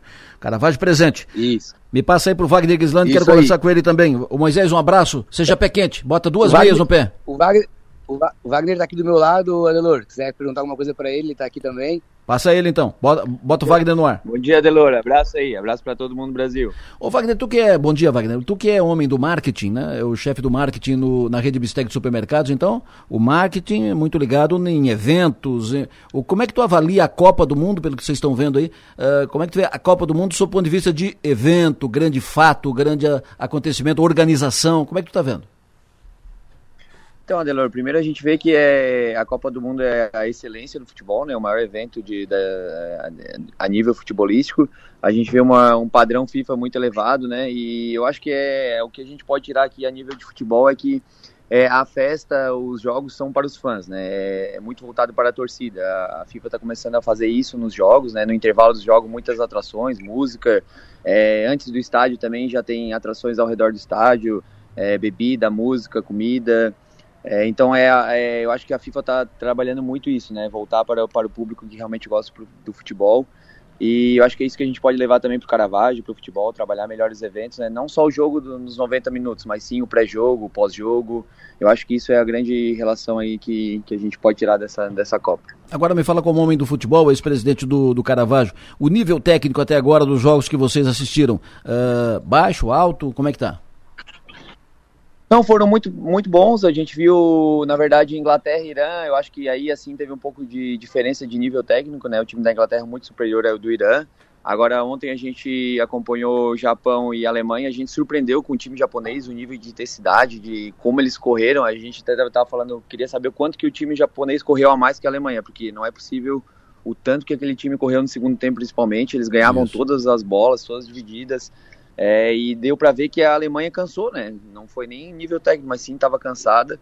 É, outro jogão foi a Argentina e a Arábia Saudita também, uma intensidade muito grande da Arábia Saudita. A Argentina fez o primeiro gol, teve aqueles três gols no lado, parece que deu uma relaxada, que ia ganhar a qualquer momento. Mas a gente vê um nível técnico bom, assim, dessas partidas com esses times menores surpreendendo, né? É, esse jogo que a gente acompanhou, a gente viu um, um, a gente tava, ficou até um pouco preocupado com o Brasil, né? Hoje estava tudo tranquilo, mas hoje já estamos bem ansiosos porque realmente não vai ser uma Copa fácil, né? Qual é a tua expectativa para o jogo de hoje? Arrisca um placar, não? Cara, eu acho que o Brasil vai ganhar, é muito difícil na estreia, né? É Sérvia, o pessoal fala bem desse time da Sérvia, tem atacantes aí que jogam na Europa, no Juventus, é, mas a, o time do Brasil está muito bem, né? O, principalmente o ataque aí com, com o Vinícius Júnior, muito rápido. A gente está vendo que a velocidade para quebrar as linhas aí eu acho que vai ser fundamental e o Brasil está tá muito bem nesse sentido, né? Então, estou confiante para a vitória sim, Adelor. Acho que não. Acho que o Brasil, Brasil passa em primeiro. Aqui todo mundo fala que o Brasil é o favorito, o mundo todo, hum. tanto os europeus, franceses, espanhóis, falando que o Brasil é o favorito. Então, eu acho que é porque também o pessoal está acompanhando o nível dos jogadores ali na Europa e, e, vendo que realmente estão muito bem, né? Agora vamos ver se vai encaixar a seleção, né? Porque individualmente a gente está muito bem. É isso mesmo, ver se encaixa. Grupo, né? Uh, se, se dá liga. É. Uh, placar, arrisca um placar? Ah, eu acho que vai ser 2x0. 2x0. 2x0, Delor. É o meu, meu placar aí, tranquilo. Pergunta pro Moisés aí, quanto é que ele arrisca o placar? Cara, o meu placar também seria 2 a 0 tá? Mas eu acho que dá de até de beliscar um 3 a 0 bobear. tá bom, se bobear. Falou. Moisés, um abraço. Uh, Wagner, um abraço para ti, para vocês. Coloquem duas meias no pé, sejam pé quente e que dê tudo certo hoje à tarde aí. À tarde para nós aí, já à noite para vocês aí na, no Catar. Sucesso e energia, bom trabalho. Valeu, Adelor, muito obrigado. E vamos, vamos usar essa Copa aí para que a gente possa unir o Brasil novamente. Então vamos convocar todo mundo aí para torcer pela seleção. Acho que agora é o momento, né? Esquecer o, o, que passou aí esse ano todo, esse ano tenso aí que o Brasil teve. Vamos se unir em torno da seleção, que é o que, é o que vale, né? Abraço. Uh, Wagner e Moisés, Moisés Spiller, Wagner Gislandi falando conosco. Quando eles fazem bom trabalho, é bom trabalho na torcida, né? Para nos representar. Estão lá, trabalham, representando o Brasil, torcendo, sejam pé quente. Alex Maranhão, bom dia. Bom dia, Delô. Bom dia a todos os ouvintes da Rádio São Maior. E aí, craque, camisa 10, o que, que tu imagina do jogo de hoje? Qual é a tua expectativa? Ansioso, como todo brasileiro, né? Esperando aí mais uma Copa do Mundo maravilhosa e abençoada para o nosso, pro nosso Brasil, para o nosso país. É... Curioso também para ver como é que essa seleção vai se comportar. A seleção brasileira tem muitos, muitos valores individuais, muitos valores técnicos, né? Todo mundo espera muito isso. São jogadores que jogam no mais alto nível do futebol mundial, jogadores que são referências nas suas equipes é, em grandes equipes do mundo, né? Então todo mundo está muito ansioso para ver qual vai ser a performance e o desempenho dessa galera aí nos representando, representando a nossa nação, né, na Copa do Mundo. Qual o teu olhar vai estar tá em cima de quem? Do Neymar? Vai estar tá em cima do, do Davis? O teu olhar vai estar tá em cima de quem? Quem tu acha que vai ser peça-chave para esse jogo do Brasil, para dar liga no time? Olha, o Neymar é a grande referência técnica da nossa equipe hoje, da seleção brasileira. É um cara que chega no auge da carreira, no auge da forma física, bem condicionado fisicamente, sem lesões, não sofreu lesões, está com a cabeça tranquila, né? Tá com o coração tranquilo, como ele mesmo falou, não está não tá metido em nenhuma confusão fora de campo. Então é um cara assim que, que tecnicamente é, é a cereja do bolo da seleção brasileira. Ele, ele, pode, é o cara que, que é o fora de série hoje do, do, do elenco da seleção brasileira. Pode decidir em uma jogada, é um atleta aí que dispensa comentários, realmente é, é, é top 3, top 4 no mundo hoje aí o Neymar. Então espera-se muito da, da parte técnica dele que assuma é, essa responsabilidade de ajudar o Brasil na decisão dos jogos. Craque, um abraço, obrigado. Até mais tarde. Obrigado, professor. Grande abraço. Niltinho Rebelo, e aí, Niltinho, qual é a tua expectativa, Niltinho? Tu que já esteve lá, já viu Copa, já assistiu Copa, uh, sabe do que, que, é esse ambiente agora, essa expectativa, horas antes do jogo, ansiedade, tensão e tal. O que, que tu imagina para o jogo de hoje, professor? Ah, agora. Alô? Oi? Fala, fala Niltinho. Bom dia, Gelão. Bom dia, Não, é, é, ve, ve, veja, só, ve, veja só a diferença. O Niltinho está aqui, algumas quadras aqui do, da rádio. O Wagner e o Moisés estavam lá no Catar, do outro lado do mundo. Som perfeito.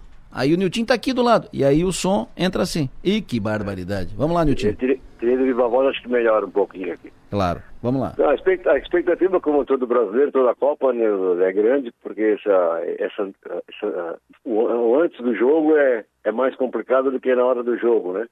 Mas a expectativa é assim, é ver um Brasil forte, firme, treinado, com alternativas, com essa gurizada nova que chegou, chegou chegando aí no último ano, né? Tinha gente que não tinha nem se convocado, como Rafinha apresentou-se, Vinícius Júnior.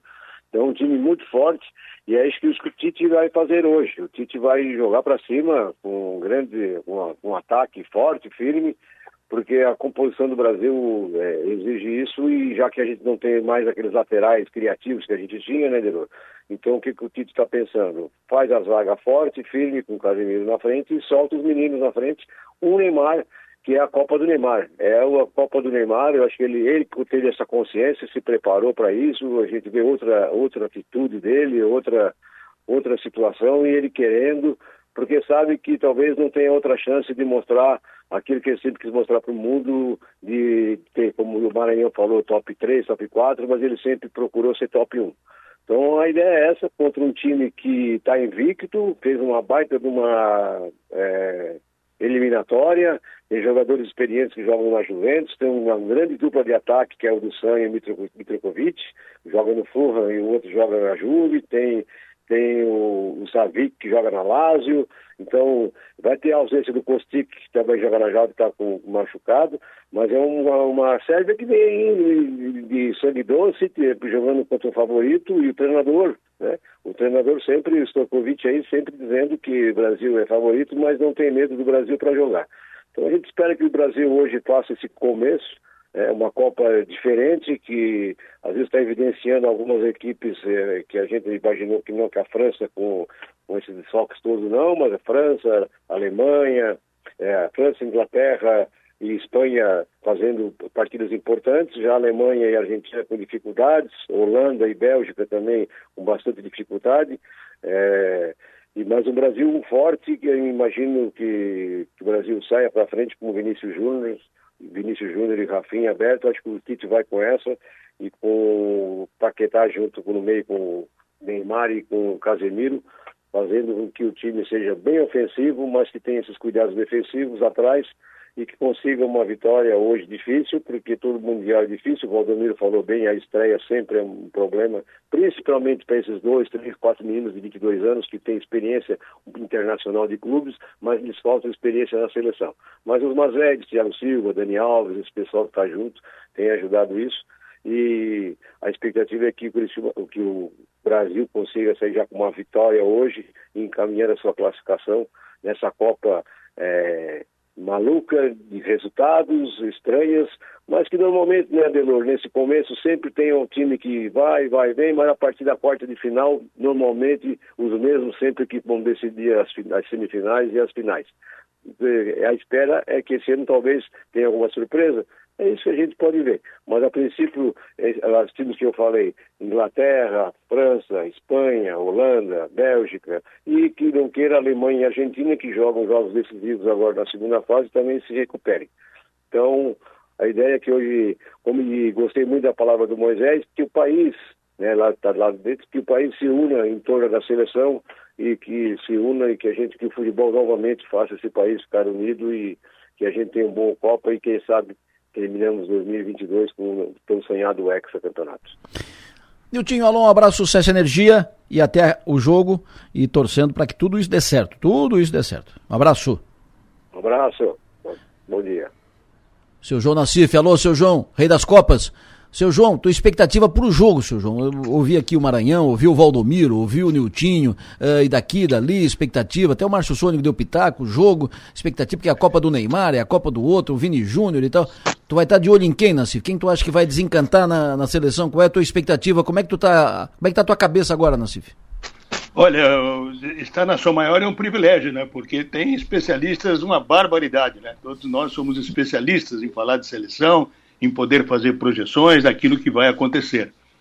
Adelor, a formação que o Tite vai levar a campo, teoricamente é ideal. Todo mundo gosta de atacar, todo mundo gosta de um time leve, de um time solto no setor ofensivo e tem munição para isso. Né, a partir do Neymar, com apoio ali, quem sabe, dos laterais, o Danilo de um lado, o Alexandre do outro, mas principalmente a peça ofensiva, com Rafinha, com Vini Júnior e o, e o Richarlison, que tem feito muitos gols pela seleção. Então, do meio aí para frente é perfeito, né? Agora, a minha questão é o problema defensivo. Esse balanço defensivo que eu acho que é importante e vai ter vai ser uma dificuldade. Porque a Sérvia é um time que abre muito pelas beiradas do campo, que joga muita bola alta na área, tem dois homens de, muito, de um porte físico avantajado ali na frente.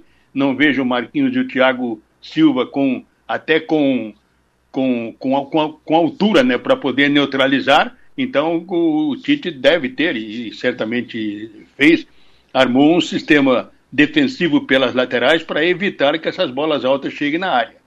Mas, de qualquer forma, tem aí o Neymar, que já foi dito e decantado por todos como grande, a grande estrela, e eu concordo com isso. Né? Esse ano do Neymar é um ano diferente do Neymar de anos anteriores.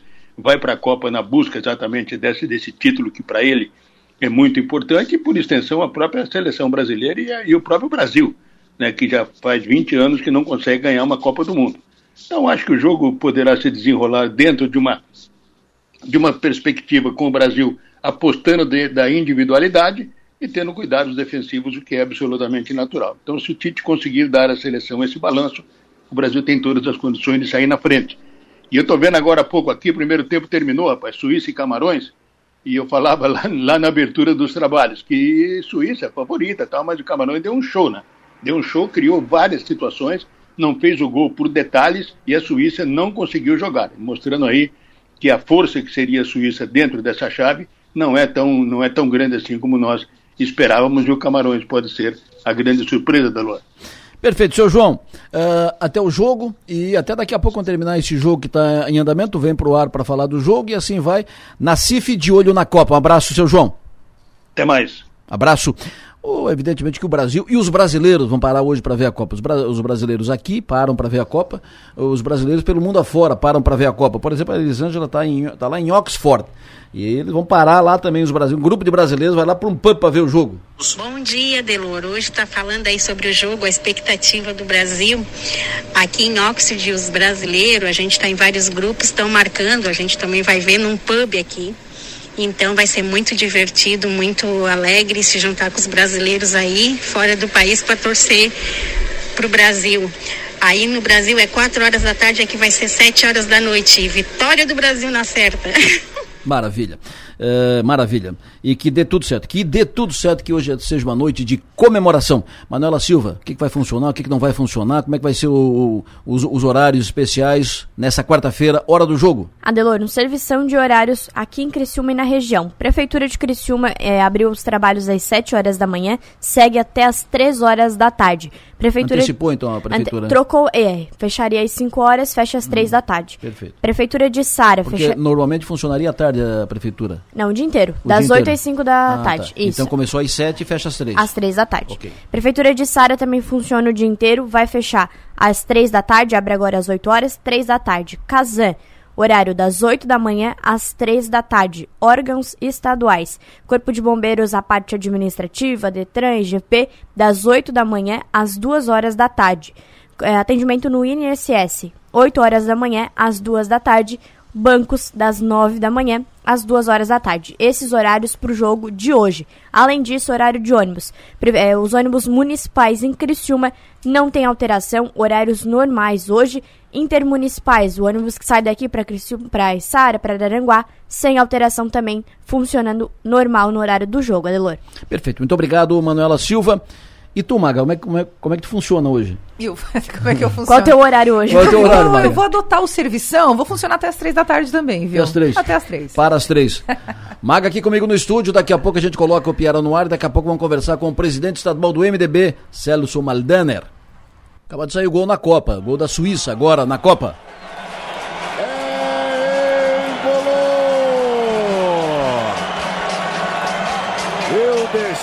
Colocou um camaronês para marcar o primeiro gol da Suíça na Copa do Catar, justamente contra Camarões. Falando em cruzamento, chegar na linha de fundo, o Shaqiri não usou o pé invertido, usou o pé direito, ambolou de frente pro gol. 1 a 0 para a Suíça contra Camarões, o jogo é em andamento, o jogo, o primeiro jogo de hoje na Copa do Mundo do Catar. 4 da tarde tem Brasil, Brasil na Copa do Catar, estreia do Brasil na Copa do Catar. O Piara Bosque, alô, bom dia. Bom dia, Delor. Bom dia, ouvintes da São Maior. Tu tá, de, tu tá devidamente uniformizado para a estreia do Brasil, camisa do Brasil, tudo certo, seleção, tá? Tu e o Flávio uniformizados aí? Ainda não, mas estarei. É. Até lá eu estarei. Show de bola. Eu já estou aqui, já estou de uh, camisa da, da seleção aqui, estou pronto para o jogo já. Uh, a, a, Maga já está aqui comigo e agora conosco na linha o presidente estadual do MDB, deputado federal Celso Maldaner. Alô, Celso, bom dia. Bom dia, bom dia, Deloro, Piara, a Maga, estamos à disposição. Perfeito, sempre bom ouvi-lo, Celso. Uh, quero ouvi-lo, Celso. Depois, passada a eleição, segue o jogo. Como é que você agora pretende, quando pretende, como pretende encaminhar a mudança de comando do MDB? Vai mudar, não vai? O senhor fica presidente, não fica? Reelege, não reelege? O que, que tem projetado para isso, Celso? Olha, nós tivemos uma reunião na, na terça-feira, uma reunião almoço é, na Assembleia Legislativa, e eu dei algumas opções para as lideranças que estavam praticamente quase todos são membros da executiva, eu dei algumas alternativas. O meu licenciamento, é, segundo, é, reunir a, a, a executiva e tomar uma decisão todo mundo em conjunto, ou antecipar as convenções, em último caso a renúncia.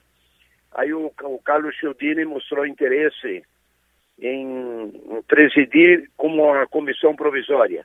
Aí nós vamos escolher a assinatura agora de 50% mais um dos membros do diretório, renunciando, e daí o, o Carlos Cialdini assume como presidente de uma comissão provisória. A princípio, o que foi falado na reunião é isso, já determinei ao secretário executivo do partido para tomar as iniciativas que devem ser feitas para concretizar isso aí. Eu, como eu fui exonerado, é, como é que se diz, né, pelo resultado das urnas, não me sinto à vontade de continuar à frente é, do partido e vou voltar para a iniciativa privada, né? Então, uh, já tomei a minha decisão já faz muito tempo, de, desde o resultado das eleições, e volto para a iniciativa privada agora, é, me dedicar é, enquanto tenho saúde ainda e muita vontade de trabalhar. Perfeito. Quando é que, quando é que opera esse, esse rito, essa, esse encaminhamento? Quando é que o senhor renuncia e quando é que Chiodini assumirá provisoriamente a presidência? É, eu já determinei ao secretário executivo para colher as assinaturas. Só que tem que conseguir no mínimo 50% mais um. É, porque não adianta a executiva renunciar se um não renunciar, ele é o presidente. Certo. Né? Então, eu, a princípio, queria me licenciar e passar a presidência para o primeiro vice, que é o deputado Idinho Bess. E se o Idinho Bess também se licenciasse, assumiria o Antídio Lumelli. Mas como o Carlos Cialdini na reunião é, mostrou muito interesse, e ele mesmo sugeriu, então, é, de 50% mais um do diretório renunciar, e ele e o Baleia Rossi, daí, no caso, no meio, leva cinco nomes para Baleia e no, no meio uma comissão provisória, e daí é mais fácil de trabalhar. Sim. Claro, é um retrocesso politicamente, né? Um diretório estadual, o MDB nunca fez isso na vida, de formar uma comissão provisória, como os outros partidos fazem. É, na prática é mais fácil, mas é menos democrático. Porque eu procurei sempre pensar no partido, no, na maioria, né, onde o diretório estadual decidiu em duas oportunidades ser protagonista. Sim. E o nosso candidato a governador era Antídio Melli, mas infelizmente é, foram buscar o Udo Deller, né? E deu no que deu e ganhar a convenção. A gente perdeu a convenção. Então, foi por um rumo que as bases, 76% não queriam, é, como Moisés como candidato a governador. Infelizmente, fomos mal e não adianta agora querer achar, como é que se diz, chifre em cabeça de cavalo, né? E tocar a vida para frente. O que eu não posso é deixar um partido parado até final de maio sem comando. Então tem que ser tomada a iniciativa, assim como eu fiz logo a reunião da executiva, no, quando terminou o primeiro turno, fiz a reunião da executiva, onde foi tomada uma decisão, e agora também eu quis reunir a executiva, mas os deputados acharam bom não mexer muito com essa questão em função da presidência da Assembleia. Porque o foco agora da Assembleia é só a presidência da Assembleia eles não estão preocupados muito em outras alternativas. Então, vamos fazer o que a maioria decidiu e é isso que vai acontecer. Perfeito. O Piara Bosque e o Maldani é à tua disposição. Bom dia, deputado. Vamos falar com o senhor. Deputado, me, me chamou muita atenção, porque para mim é muito simbólico um, um MDB de comissão provisória em Santa Catarina, pela força, pela história do partido, por, como o senhor mesmo ressaltou, que não, não, é, não, é, não é da história do, do MDB de Santa Catarina. Além do, do deputado Chiodini, que apresentou essa possibilidade, os demais representantes da executiva acharam natural esse encaminhamento? Olha, ninguém se manifestou. Eu falei que ia reunir a executiva, mas a sugestão do Carlos Chiodini não foi contestada. Então, é, a princípio seria isso, né? Claro que ainda quero conversar com o Edinho Bess, que é o primeiro vice, né? E talvez o Edinho Bess gostaria de assumir a, a presidência, mas é o que foi discutido. Claro que eu penso no legado do MDB, nessa história bonita que o MDB tem em Santa Catarina, né? Quando eu lembro do Mano Cacildo, lembro do Lesirique, talvez para a história do MDB é, não seria, não pegaria muito bem. Agora nós não podemos deixar o, o MDB sem comando. Eu não posso me omitir que nem na passada, quando o Mauro Mariani também deixou seis meses o partido, né? E, e eu acho que não é bom. É, a vida continua, né? Tem, tem, tem interesse na vida partidária, seguir a carreira política, tem que, né? É, então eu, eu entendo que psicologicamente talvez uma comissão provisória não pega muito bem. É, melhor na prática para negociar, né?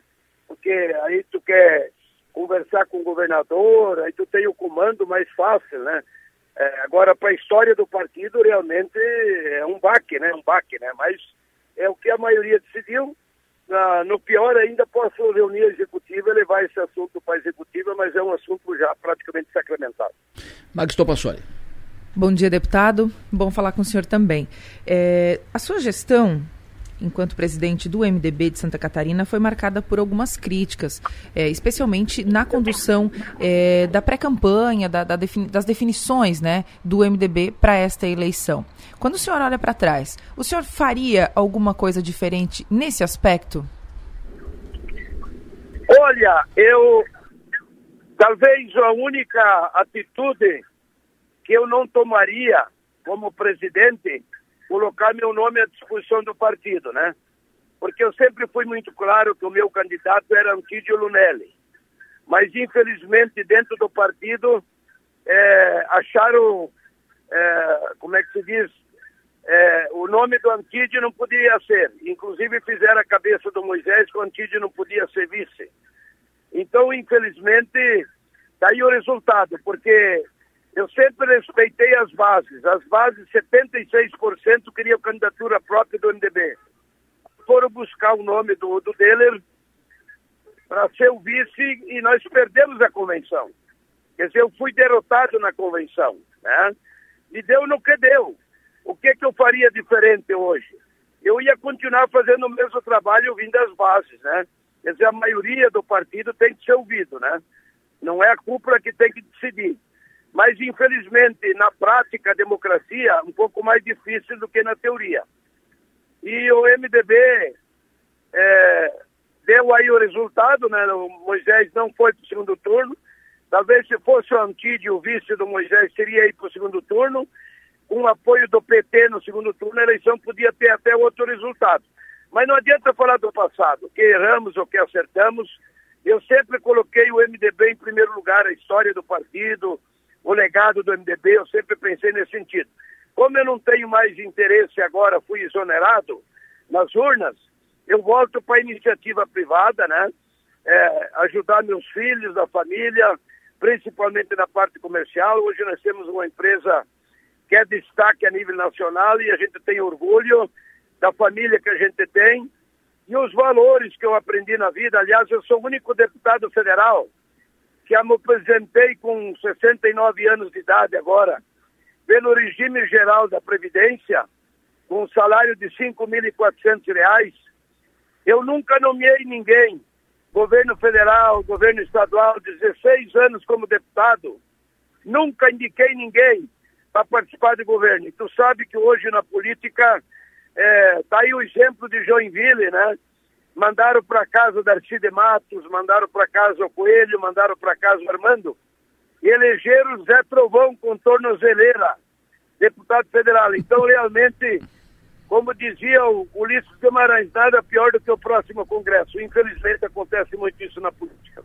Ô Celso, uh, tu, como tu, tu, interpretou que o resultado da eleição foi uma. De, foi demitido uh, do, do processo. Então volta para casa, renuncia o MDB. Aposenta na política, não será candidato a estadual, a prefeito de, de Maravilha, não tem nenhum outro projeto político, tanto tu quanto a Rose, tua esposa, que também não se elegeu de deputada. Vocês param com a política? Exatamente. Vamos parar totalmente com a política. Vamos Vamos deixar de outra maneira, que a gente sabe, dentro dos valores éticos e morais, eu saio da vida pública sem nenhum processo, zero. Então, graças a Deus, saio de cabeça erguida, sinto pelo legado do Cacildo, meu irmão, né? Mas sinto orgulho, orgulho de tudo que ele fez também. Eu acho que nós temos a nossa contribuição e podemos colaborar de outra maneira como ser cidadão comum na sociedade. O Piara? O, o, senhor, o senhor fala pela sua, pela sua trajetória, mas também pela trajetória da sua mulher, Rose Maldani, porque ela, ela tem a segunda suplência no MDB. A gente esperava um pouquinho mais, mas ela teve uma, uma votação, uma boa votação, ficou com a segunda suplência. Pode ter uma perspectiva de assumir, dependendo da posição do MDB com o governo Jorginho. A Rose também não tá, também está desencantada, deputado? Exatamente. Nós temos três netos já para cuidar, né? Enquanto tiver saúde, ainda vou colaborar com a minha família, com os filhos, com o coração cheio de alegria, de satisfação. Esse calendário que passei, esse cavalo que passamos, eu acho que é muito importante, porque eu nunca tinha sofrido uma derrota politicamente. Eu acho que te traz muitas lições. Como ser humano, você aprende muito e sai melhor. Sai melhor como ser humano. Então, acho que nesse sentido é um diálogo que eu tenho com a minha família, né? E as palavras dela também. Agora, ela que eu nunca interferi na vida dela e ela que decide o futuro dela, mas a princípio ela também não quer mais se envolver em política partidária. Maga? Deputado, a gente percebe na, no, até no seu tom de voz, né, que realmente o senhor parece estar encerrando de fato esse ciclo na vida é, pública partidária. Então, o senhor consegue fazer um, um breve resumo para a gente do, do que o senhor mais tem orgulho de ter feito enquanto esteve na vida pública?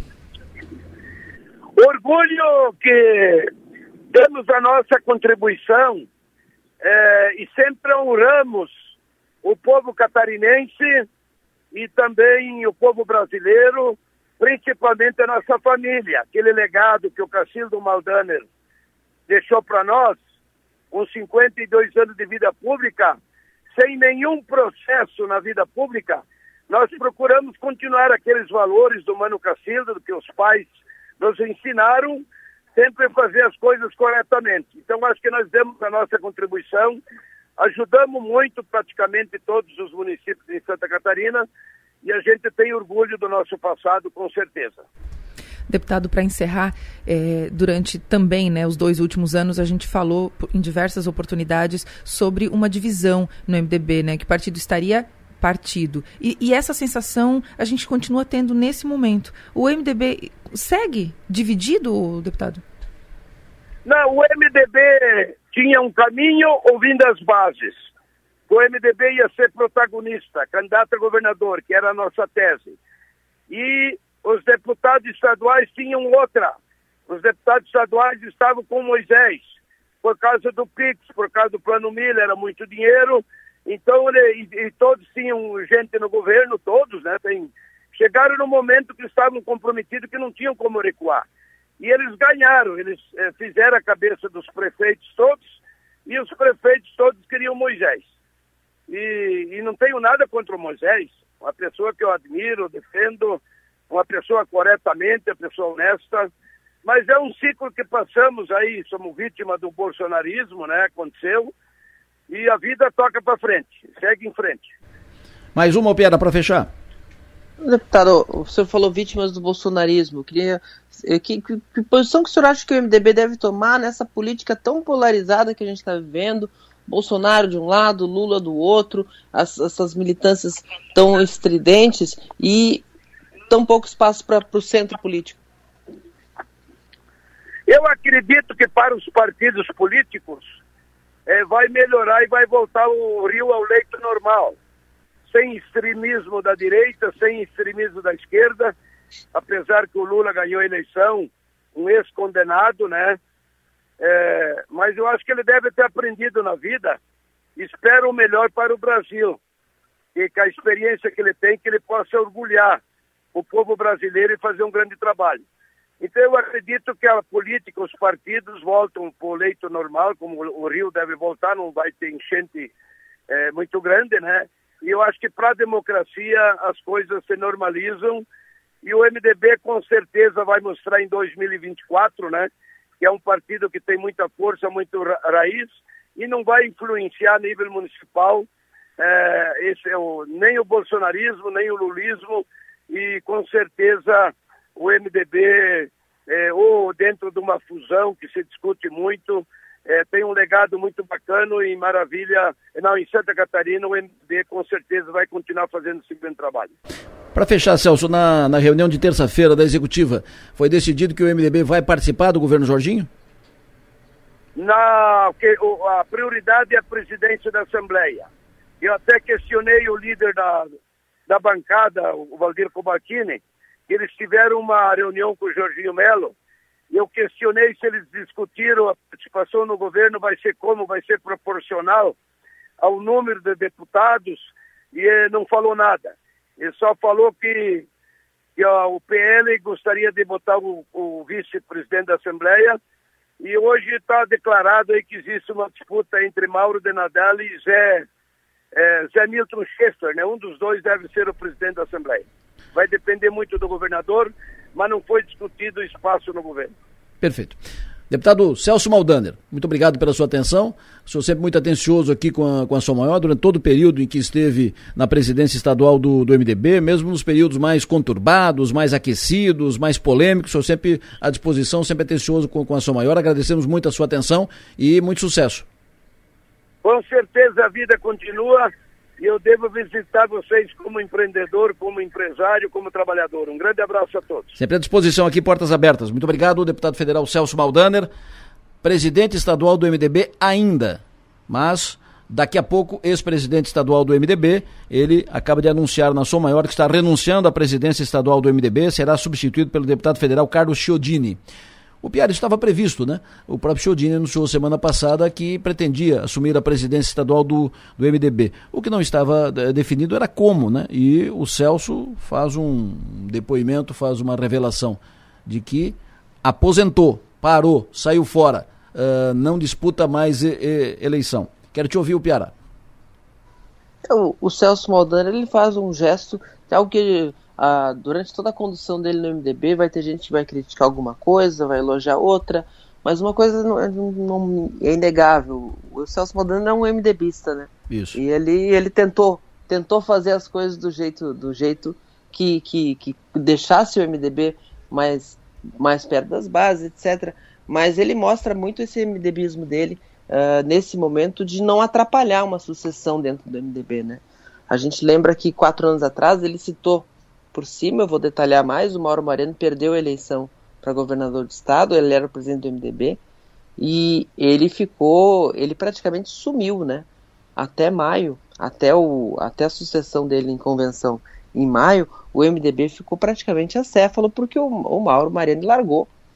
E, e, e aí toda, toda a construção, se ia ser o Dário, se ia ser o Celso, se ia ser o, o próprio Chiodini, ficou, tomou o partido, mas o partido ficou sem condução naquele momento de transição uh, ah, para o governo Moisés. E, e, ele, e ele sem entendendo que não é o momento de estar à frente das negociações, ele está abrindo mão com, com, bastante humildade e aceitando, antecipando a própria saída dele. A gente não é, não é todo político que tem esse, esse desprendimento, tem que ser louvado.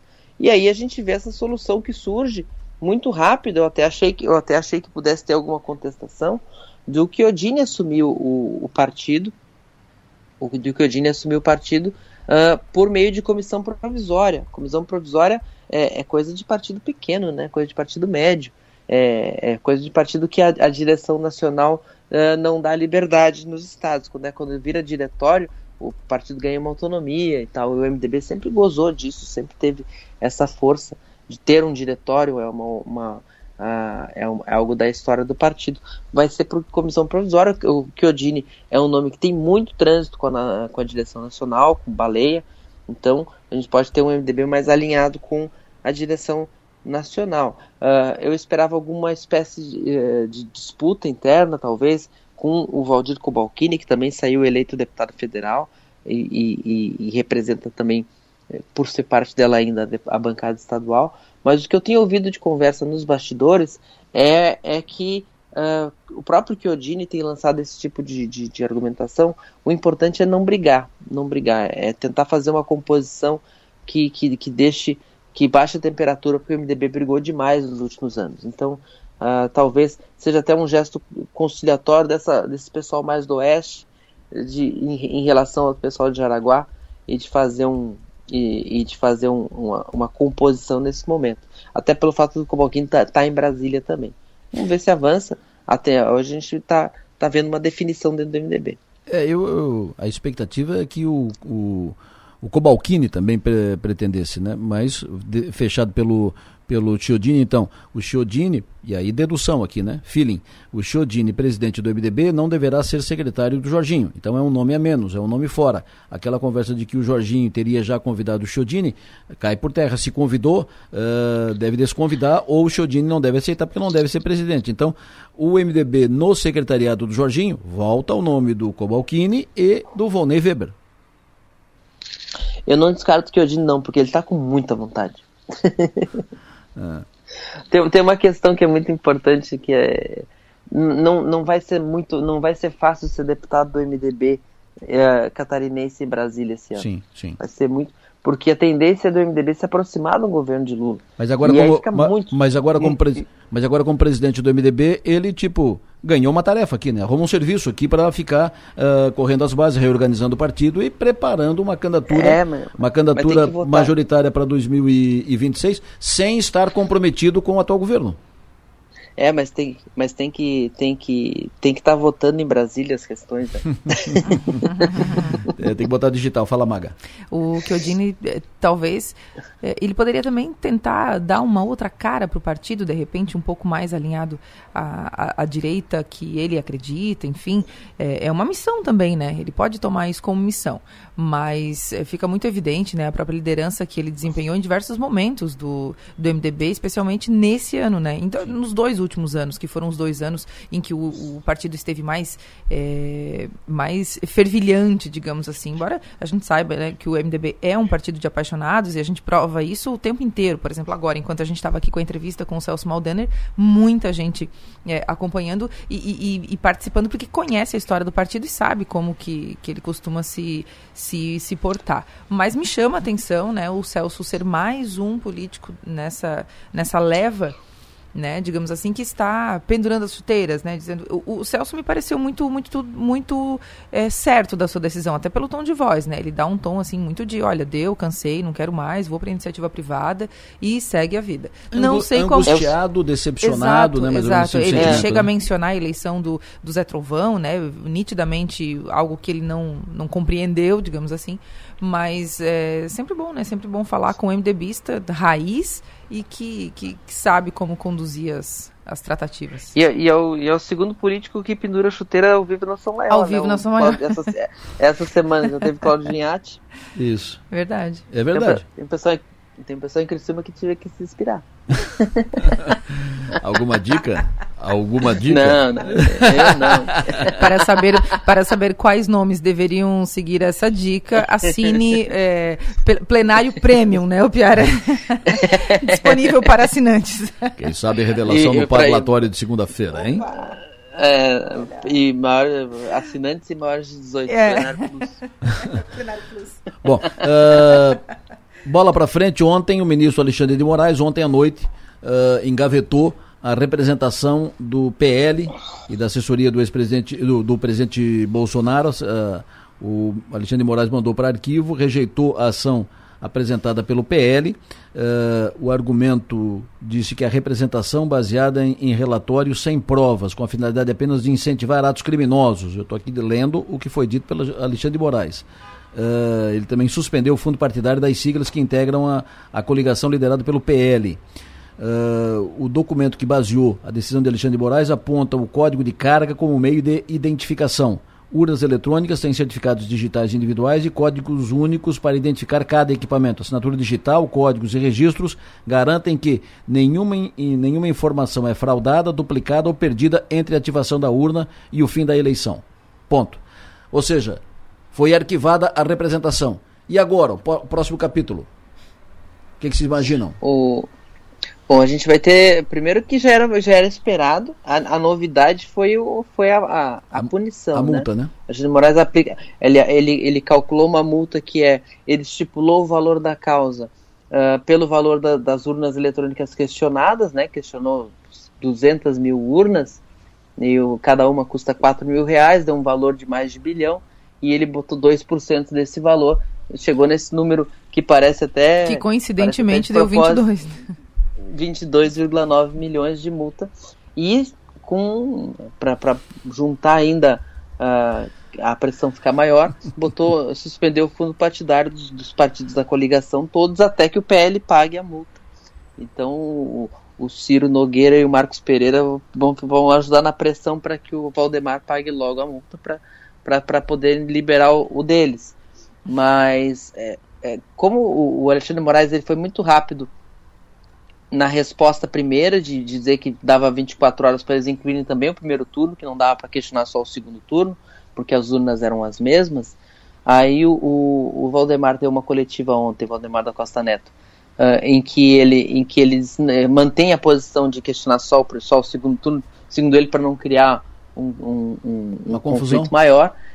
E aí o Alexandre Moraes estava com, com com a questão pronta ali também aplicou. Ele, ele não apenas arquivou, ele, ele, ele partiu para cima, né? O que tem feito alguns grupos mais ligados ao bolsonarismo, mais especialmente redes sociais, alguns comentaristas políticos também, a insuflarem que haja uma resposta do exército contra a decisão do, do, do, do ministro. Eu acho que a tendência é, é, é, isso criar mais um caldo, talvez gerar alguma, uh, reacender alguma movimentação que tem dado uh, essa, essa movimentação, ela precisa ser alimentada de, de expectativa de que algo possa acontecer, né? Então toda semana tem uma narrativa. E essa foi a, a do PL. O PL foi a, até o limite. Acho que o Valdemar da Costa Neto foi até onde o, o que podia fazer como dirigente partidário. Se, se, se, expôs, inclusive, agora ele vai ser parte do inquérito da, das fake news pela decisão do Alexandre de Moraes. Eu acho que. Mas essa narrativa começa a se esvair, cria para quem, quem entende que a, que a eleição é ilegítima e que a eleição não, não uh, e que houve alguma algum fraude, tudo, todo, toda toda nova narrativa se soma, né? Mas a vida vai continuando. E eu acho que na, daqui, a, daqui a uma duas semanas a gente vai ter uma outra narrativa bomba para manter a, a, lenha na fogueira. O, e o desdobramento disso, da decisão do, do Alexandre de Moraes, uh, o primeiro desdobramento é o seguinte: o presidente dos republicanos, é o deputado, deputado, Marcos Teixeira, né? Pereira. Pereira. Pereira. O, o presidente do, do Republicanos, em entrevista à, CN, à CNN, diz que vai recorrer da decisão do TSE porque não foi consultado sobre a ação impetrada pelo PL e se tivesse sido consultado teria sido contra. Teixeira do fundo eu, partidário dele. O, o Piara, eu, eu conto ou tu conta? Cheio no bolso, nego. Mexeu no caixa, o buraco é mais embaixo. Mas o próprio uh, vice-presidente da, da República, o, o Hamilton Mourão, Mourão, eleito senador pelo, pelo Rio Grande do Sul, que é do Republicanos, ontem consultado, ele disse: Não, isso não vai dar em nada. Essa representação não vai dar em nada. E sim, depois acabou se confirmando o que projetou o Hamilton Mourão. E algo que a gente também havia falado antes até do Mourão, né? É. Piara Bosque, mais alguma informação a ser adicionada nesse uh, plenário de hoje?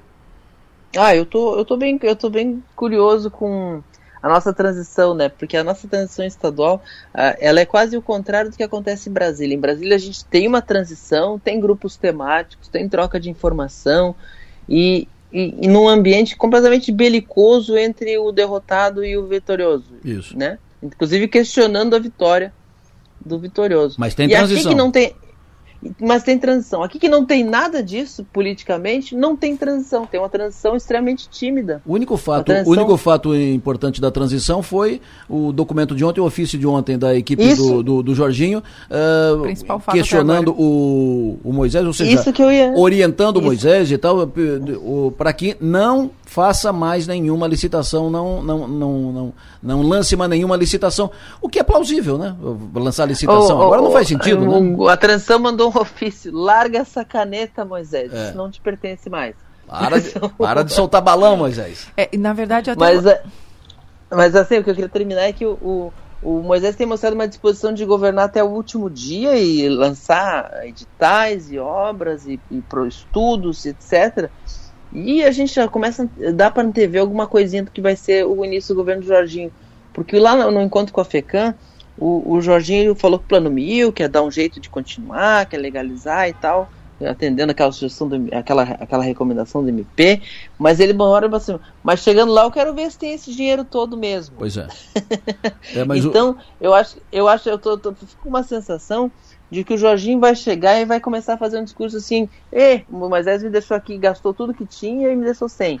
E eu acho que vem a gente e esse e esse documento aí, esse ofício é o primeiro sinal de uma narrativa que vem, de um discurso que vem a partir do início do ano que vem. Mas o ofício em si, acho absolutamente prudente, uh, Não. Pro, procedente, porque esse negócio de ficar lançando licitação, lançando edital na reta final, tem um governo, tem que governar, quem está no, no governo tem que governar, mas agora sabe que tem data para terminar, é daqui um mês. Daqui um mês termina o mandato. Então ficar lançando agora a obra, uh, ficar lançando edital de licitação agora, não faz sentido. Termina o que está sendo feito, trata bem, encaminha bem o que está sendo feito, o que está em, em andamento, fecha, trata de fechar bem as contas para deixar o Estado azeitadinho, porque perdeu a eleição como diria o filósofo. É, é, isso, isso, isso, isso, nenhum reparo. Inclusive, eu, tinha um, Perdeu, eu lembro de um político catar, eu lembro de um político catarinense que dizia: avião posando não faz pirueta. Claro. O Moisés está querendo fazer é pirueta agora. Imagina. É que no final do mandato. É que na verdade assim, ver, eu um... já eu já eu acho importante, bom, é uma conquista para a O processo já está em andamento, é a última fase e tal. Mas por exemplo, uh, no sábado aqui vem entregar a ordem de serviço para a obra uh, da duplicação da SC 445, sábado. Uh, a obra não vai começar neste ano. Porque já não deixa para o outro governo entregar a obra, a licitação está feita. Mas tudo bem, aqui pelo menos a licitação está concluída, o processo está pronto, vai entregar a ordem de serviço, daí coloca a máquina na pista, começa agora em, em, dezembro, garante que a obra não vai, não vai parar, a obra vai ter continuidade. Mas deu, é ponto final, acabou a licitação de novo, sem chance, né, Maga? Uh, e uma coisa que me chamou a atenção, Adelora, é o seguinte: é, nessa semana, acho que foi nessa semana, teve uma, uma, um evento na Assembleia Legislativa de entrega de comendas e tudo mais.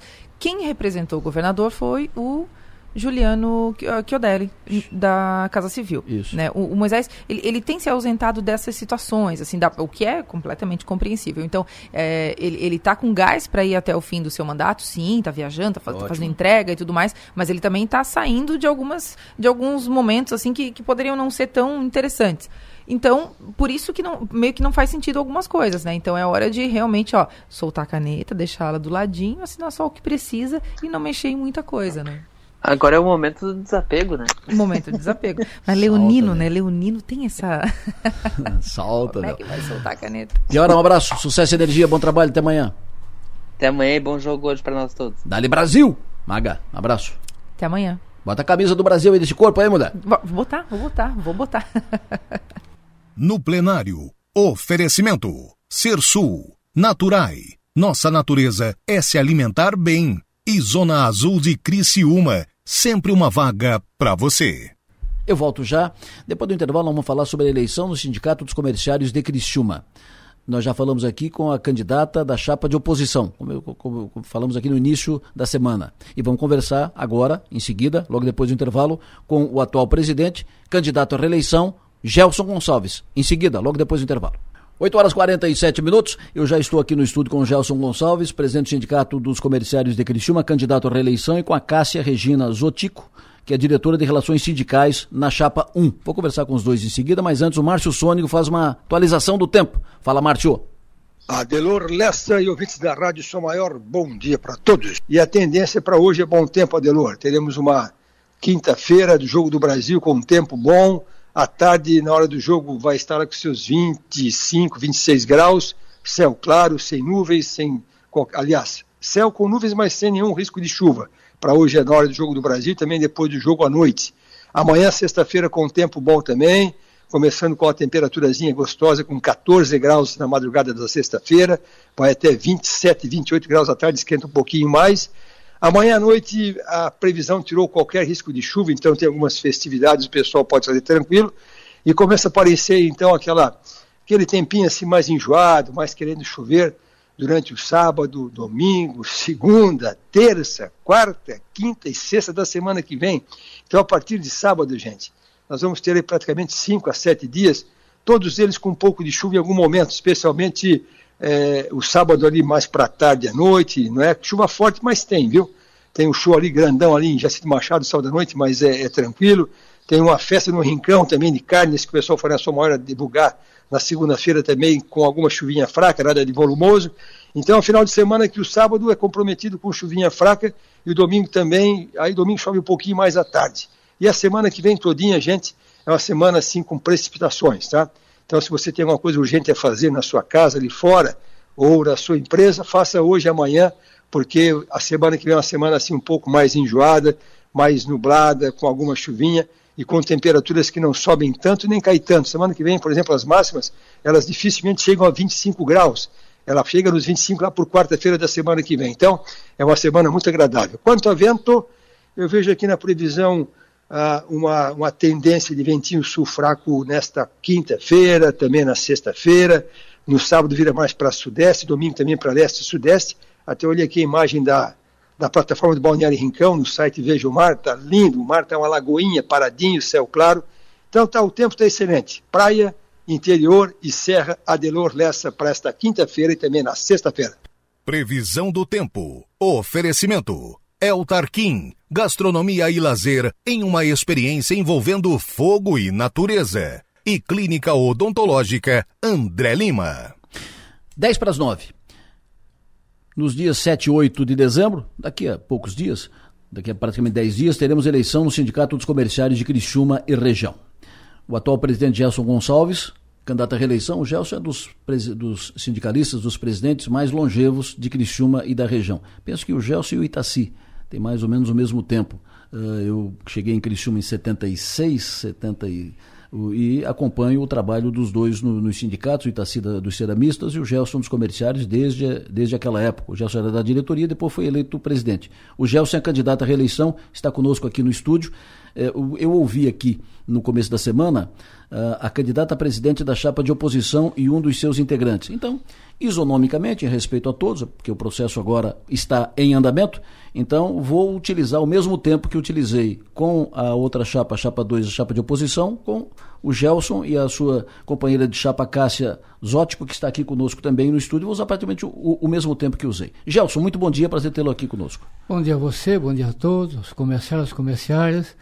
Tudo de bom para todos. Gelson, qual é a, a, tua motivação em disputar mais uma reeleição?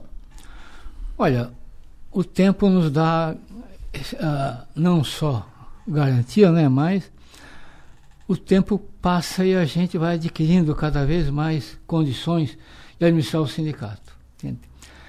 Nós estamos aí esse tempo todo lutando pelo trabalhador, sempre, nunca deixamos nada contra, para nós o trabalhador é o mais importante sempre lutando, entende?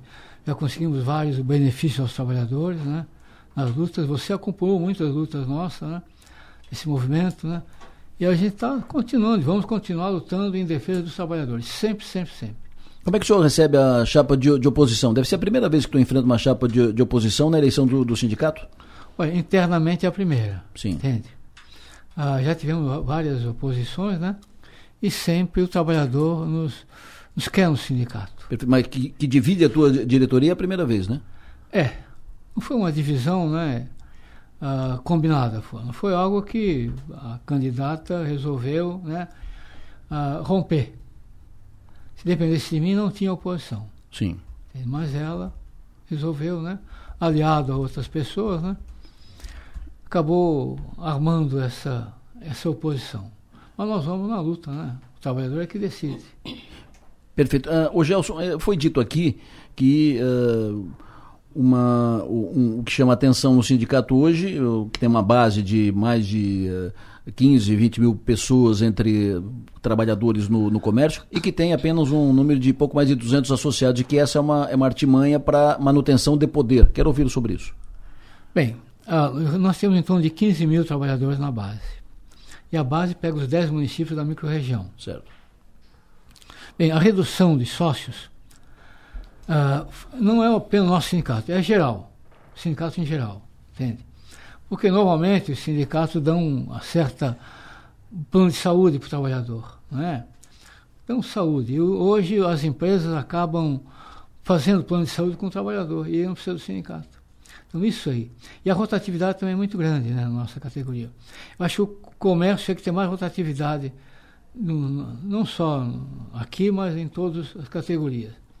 Isso aí faz com que o empregado entra de sócio hoje saia amanhã. Então, temos mais de 300 sócios? Temos. Mas a gente acaba, né, tanto na base sempre, tentando convencer os trabalhadores para ser sócio do sindicato, para manter o sindicato. Essa é a nossa posição.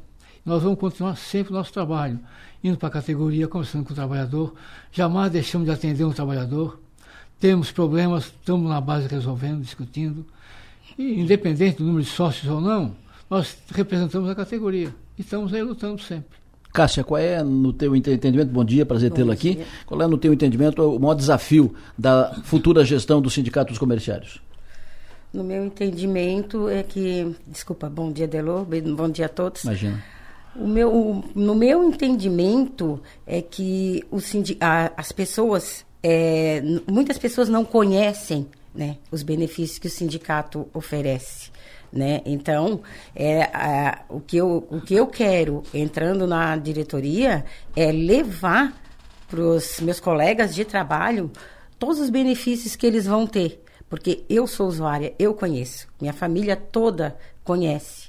Porque desde que eu comecei no comércio, eu uso o sindicato. E sempre atende às minhas necessidades, sabe? E eu levei isso para dentro da minha família porque é um conhecimento que eu tenho, eu quero levar para frente, né? E agora, eu fazendo parte da chapa do Gelson, da chapa 1, eu quero continuar levando para os meus amigos de trabalho, para muitas pessoas que não usam por não nunca ouvir falar, por não conhecer, né? Para realmente fazer o que a chapa opositora não fez, aumentar o número de sócios, para com isso a gente poder trazer mais benefícios para o sindicato. Ô Gelson, o que, que tu pretende apresentar de novo? Qual é a tua principal proposta uh, agora nessa campanha, a principal proposta da tua chapa? Bom, a gente tem que, primeiro, nós temos que incentivar o trabalhador, né? Os benefícios que nós damos para o trabalhador, entende? E tem alguns pontos aí, entende? Nós temos que evoluir, entende? Evoluir, tá? Nós temos hoje, já lutamos muito pelo trabalhador, entende? Nós temos a questão do sábado mais, né? que era uma luta muito grande que nós tivemos. Vamos tentar manter dois sábados por mês, mais do que isso não. E na posição deles em querer, nós não vamos aceitar. Outra coisa, nós nunca negociamos com o sindicato patronal menos que a inflação. Nunca. Alguns sindicatos no Estado, em função da pandemia, acabaram reduzindo o aumento. Nós não. Vamos manter isso. E querer aumento real. Isso é para o trabalhador. Vamos estar lutando em defesa do trabalhador. Em toda a categoria não só em Criciúma, mas nos, estados, nos municípios vizinhos, né? Temos problemas todos os dias, nós temos problemas. E estamos lutando, estamos indo. Teve um problema ontem de uma empresa que os empregados reclamaram, nós somos lá. Nós vamos em cima, estamos aí para defender o trabalhador sempre, sempre. E vamos lutar né, por mais benefícios. Nós temos hoje atendimento médico, três médicos, clínico geral, ginecologista e pediatra. Atendimento é de graça. Temos também dentista, atendimento de graça. Temos vários convênios com outras clínicas, né? menos a Unimed. A Unimed houve um rompimento a nível estadual. Rompeu com todos a Unimed, então não hum. tem mais como voltar atrás. Já tentei conversar com a direção da Unimed, tentar voltar, mas não temos mais, não temos mais condição. Eles não têm mais interesse. Ô Gelson, foi, foi dito aqui que o, que o sindicato, foi dito pela chapa de, de, oposição, que o sindicato precisa modernizar a sua estrutura, que ainda está no tempo de máquina de escrever e tal. Você tem uma. está na estrutura, na sua funcionalidade ainda muito antiga. O que, que tu pensa disso? O que, que tu projeta para isso? Olha, não é antiga, nós estamos modernizando, nós temos que nos modernizar. Entende? Eles falam algumas coisas que acabam, né? Isso é para me afetar. Mas olha, quem manda no sindicato não sou eu. Nós temos uma diretoria. A diretoria é que decide. Todos os pontos que nós temos que discutir é com a diretoria. Não vou eu, não sou aí para estar tá, uh, ser autoritário, de jeito algum. Sempre temos liberdade com todos, inclusive com ela, né? Mas a gente tem que ter, trabalhar. Trabalhar e evoluir cada vez mais, para ter retorno financeiro para o sindicato. Porque hoje os sindicatos no Brasil, muitos já fecharam. A caída da construção sindical em 2018, sindicatos fecharam porque não tem mais condição de sobreviver. Porque o empregado não quer ser sócio, porque os benefícios, às vezes, benefício financeiro, reajuste, por exemplo, as empresas repassam, acaba o NPC já na data base. E isso dificulta. Mas nós vamos continuar lutando pelo trabalhador, sempre, sempre, sempre. Se for uma luta, vamos continuar. Em defesa do trabalhador, em favor de, de só do trabalhador. Perfeito. Gelson, foi um prazer te receber aqui. Muito obrigado uh, pela tua presença aqui ao vivo no, no Estúdio Sou Maior e boa sorte. Muito obrigado, tá? Desculpa, mas a gente está aqui para lutar. Imagina. O trabalhador é tudo para nós, tá? E vai ser, sempre vai ser. Agradeço a oportunidade que você está dando para a gente. Sempre à tá? disposição. Tá? Estamos à disposição sempre. Muito obrigado, tá? Tá bom. Agradeço também a presença aqui conosco da Cássia Zórtico, pela sua presença aqui conosco. Muito obrigado. Um bom dia, boa sorte. Eleição do Sindicato dos Comerciários acontece nos dias 7 e 8 de dezembro. Lucas Rocco, Mercado Financeiro. Conta, Lucas, qual é a informação do dia? Como é que começa o mercado, Lucas? Bom dia.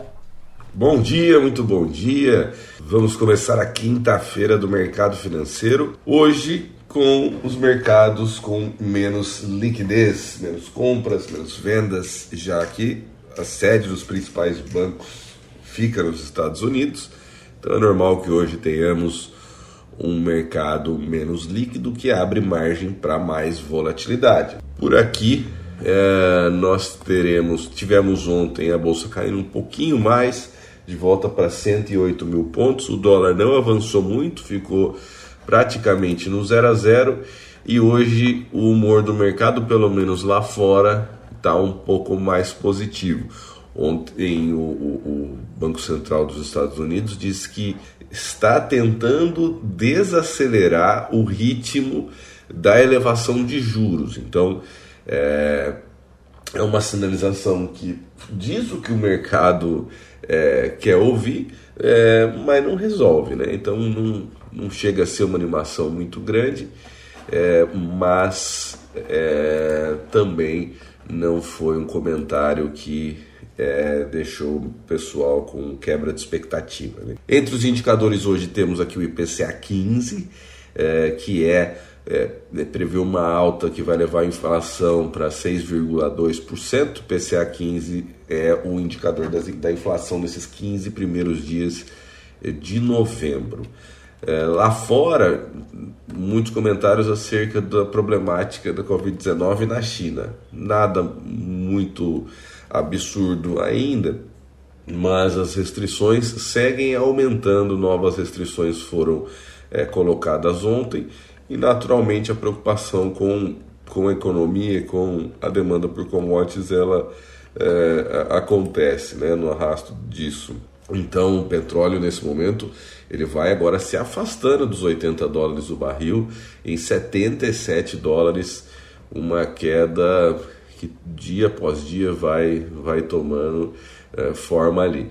Os futuros das bolsas norte-americanas apontam para quedas de zero, altas, perdão, na abertura em meio por cento para Nasdaq e 0,25 para o Dow Jones. Os mercados com um bom humor nessa manhã. O pedido de auxílio-desemprego é, foram antecipados, né, com, com um, um patamar elevado, mais elevado em semanas na maior economia do mundo, que corrobora com essa visão do Fed de talvez consiga diminuir essa tração da elevação dos juros por lá. Então é isso, vamos acompanhar o mercado, né? Quanto for possível. É, e também, naturalmente, a nossa seleção. Hoje desejo a todos um grande dia, uma boa sorte, feliz ação de graças, bom dia no bolso e na bolsa. Oferecimento: Locativa, Rendercar Service, Oficina Especializada Audi e Hotel Darouti. Terminou o primeiro jogo do dia na Copa do Catar, na CIF de olho na Copa. Você ouve agora na Som Maior, João Nassif, de olho na Copa. Alô, João das Copas, João Nassif. Deu previsto, né, João? É, deu previsto, Adelor, mas com muitas dificuldades, né? Muitas dificuldades. Primeiro tempo foi totalmente do as situações criadas pelo, pela equipe de Camarões somente não foram traduzidas em gol pela incapacidade de definição do time e pelo bom goleiro que tem a Suíça, o goleiro Zomer, né, que já faz algumas Copas do Mundo aí, tem sido o esteio desse setor defensivo. No segundo tempo, logo na abertura, com dois minutos, a Suíça faz o gol e daí para frente administrou o resultado. Criou mais uma ou duas situações, Camarões baixou muito a sua produção, não encontrou soluções de ataque e o resultado se, se arrastou até o final do jogo. Mas de certa forma já era esperada essa vitória da Suíça nesse primeiro jogo e agora aguardando aí o desdobramento, né? Para inclusive saber com do jogo, no último jogo da programação Brasil e Sérvia, como é que ficará a Suíça em termos de classificação.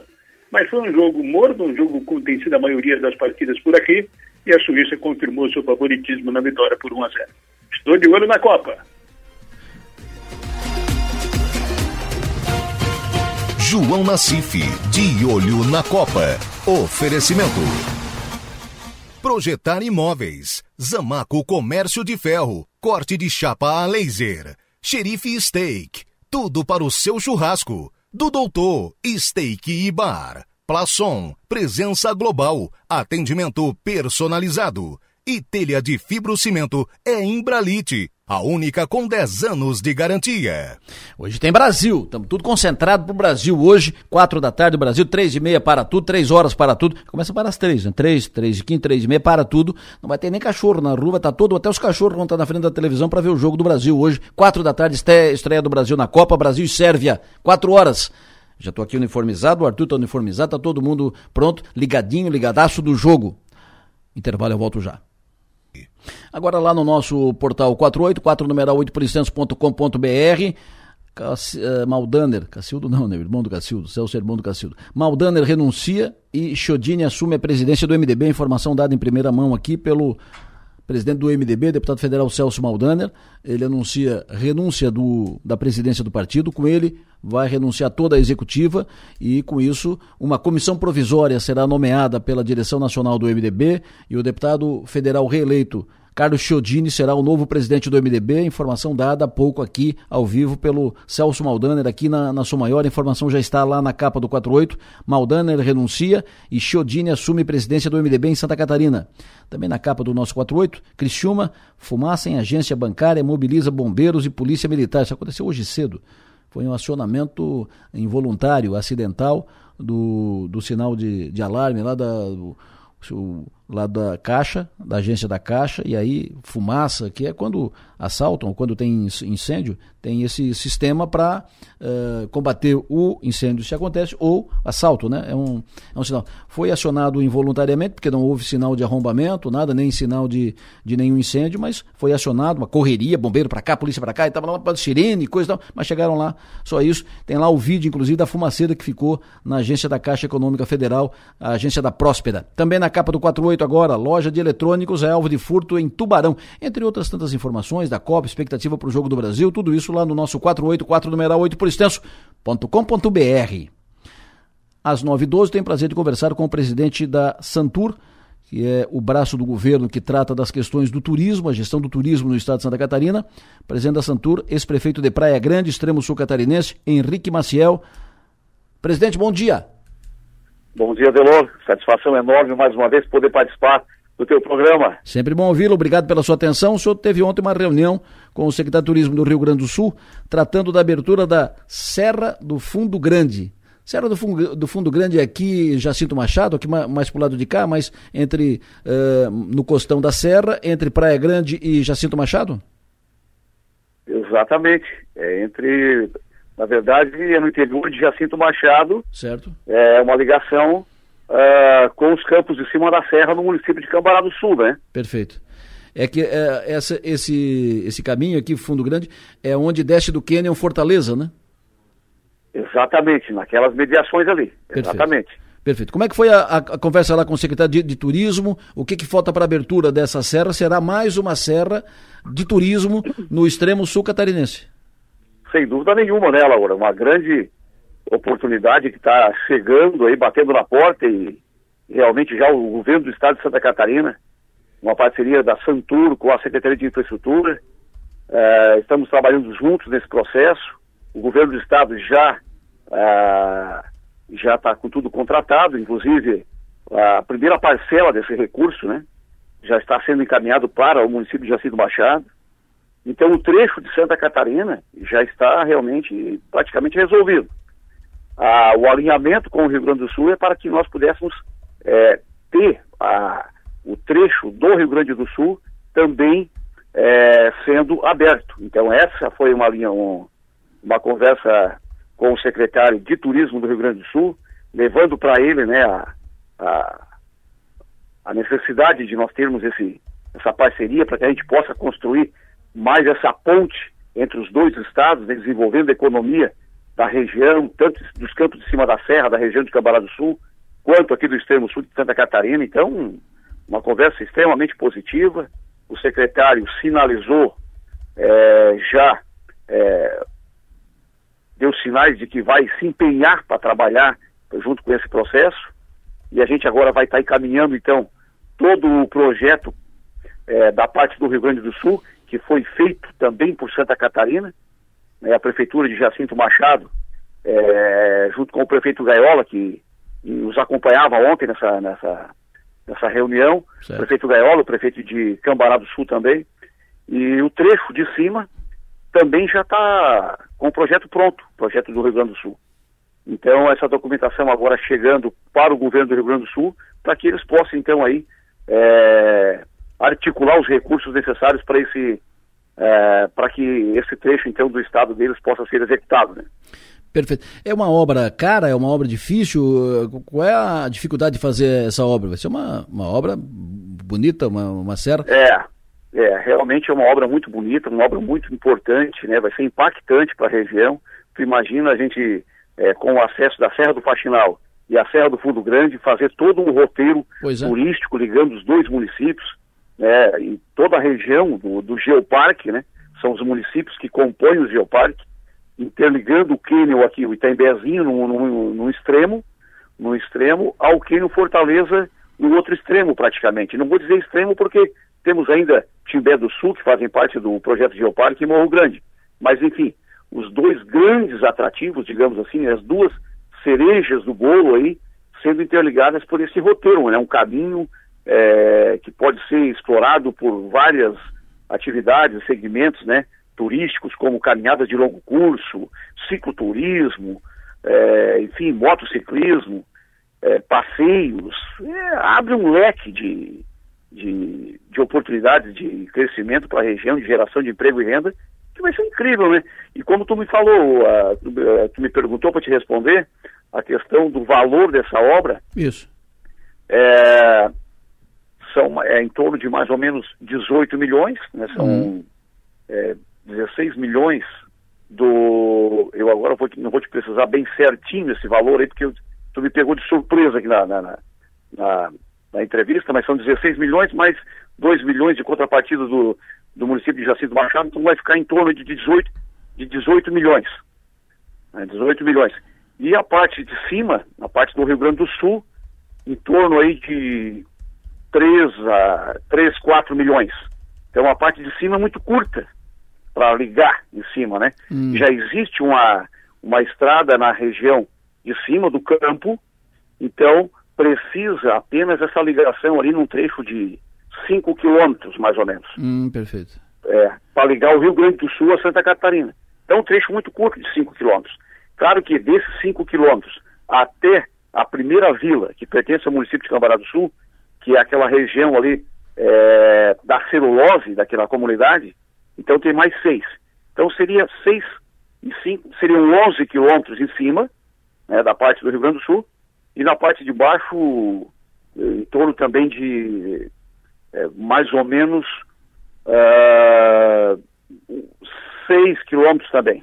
Então vai ficar, é, depois tem mais um trecho que já está pavimentado em Jacinto Machado, que na parte de Santa Catarina ficaria em torno também de 11 quilômetros também, mais ou menos.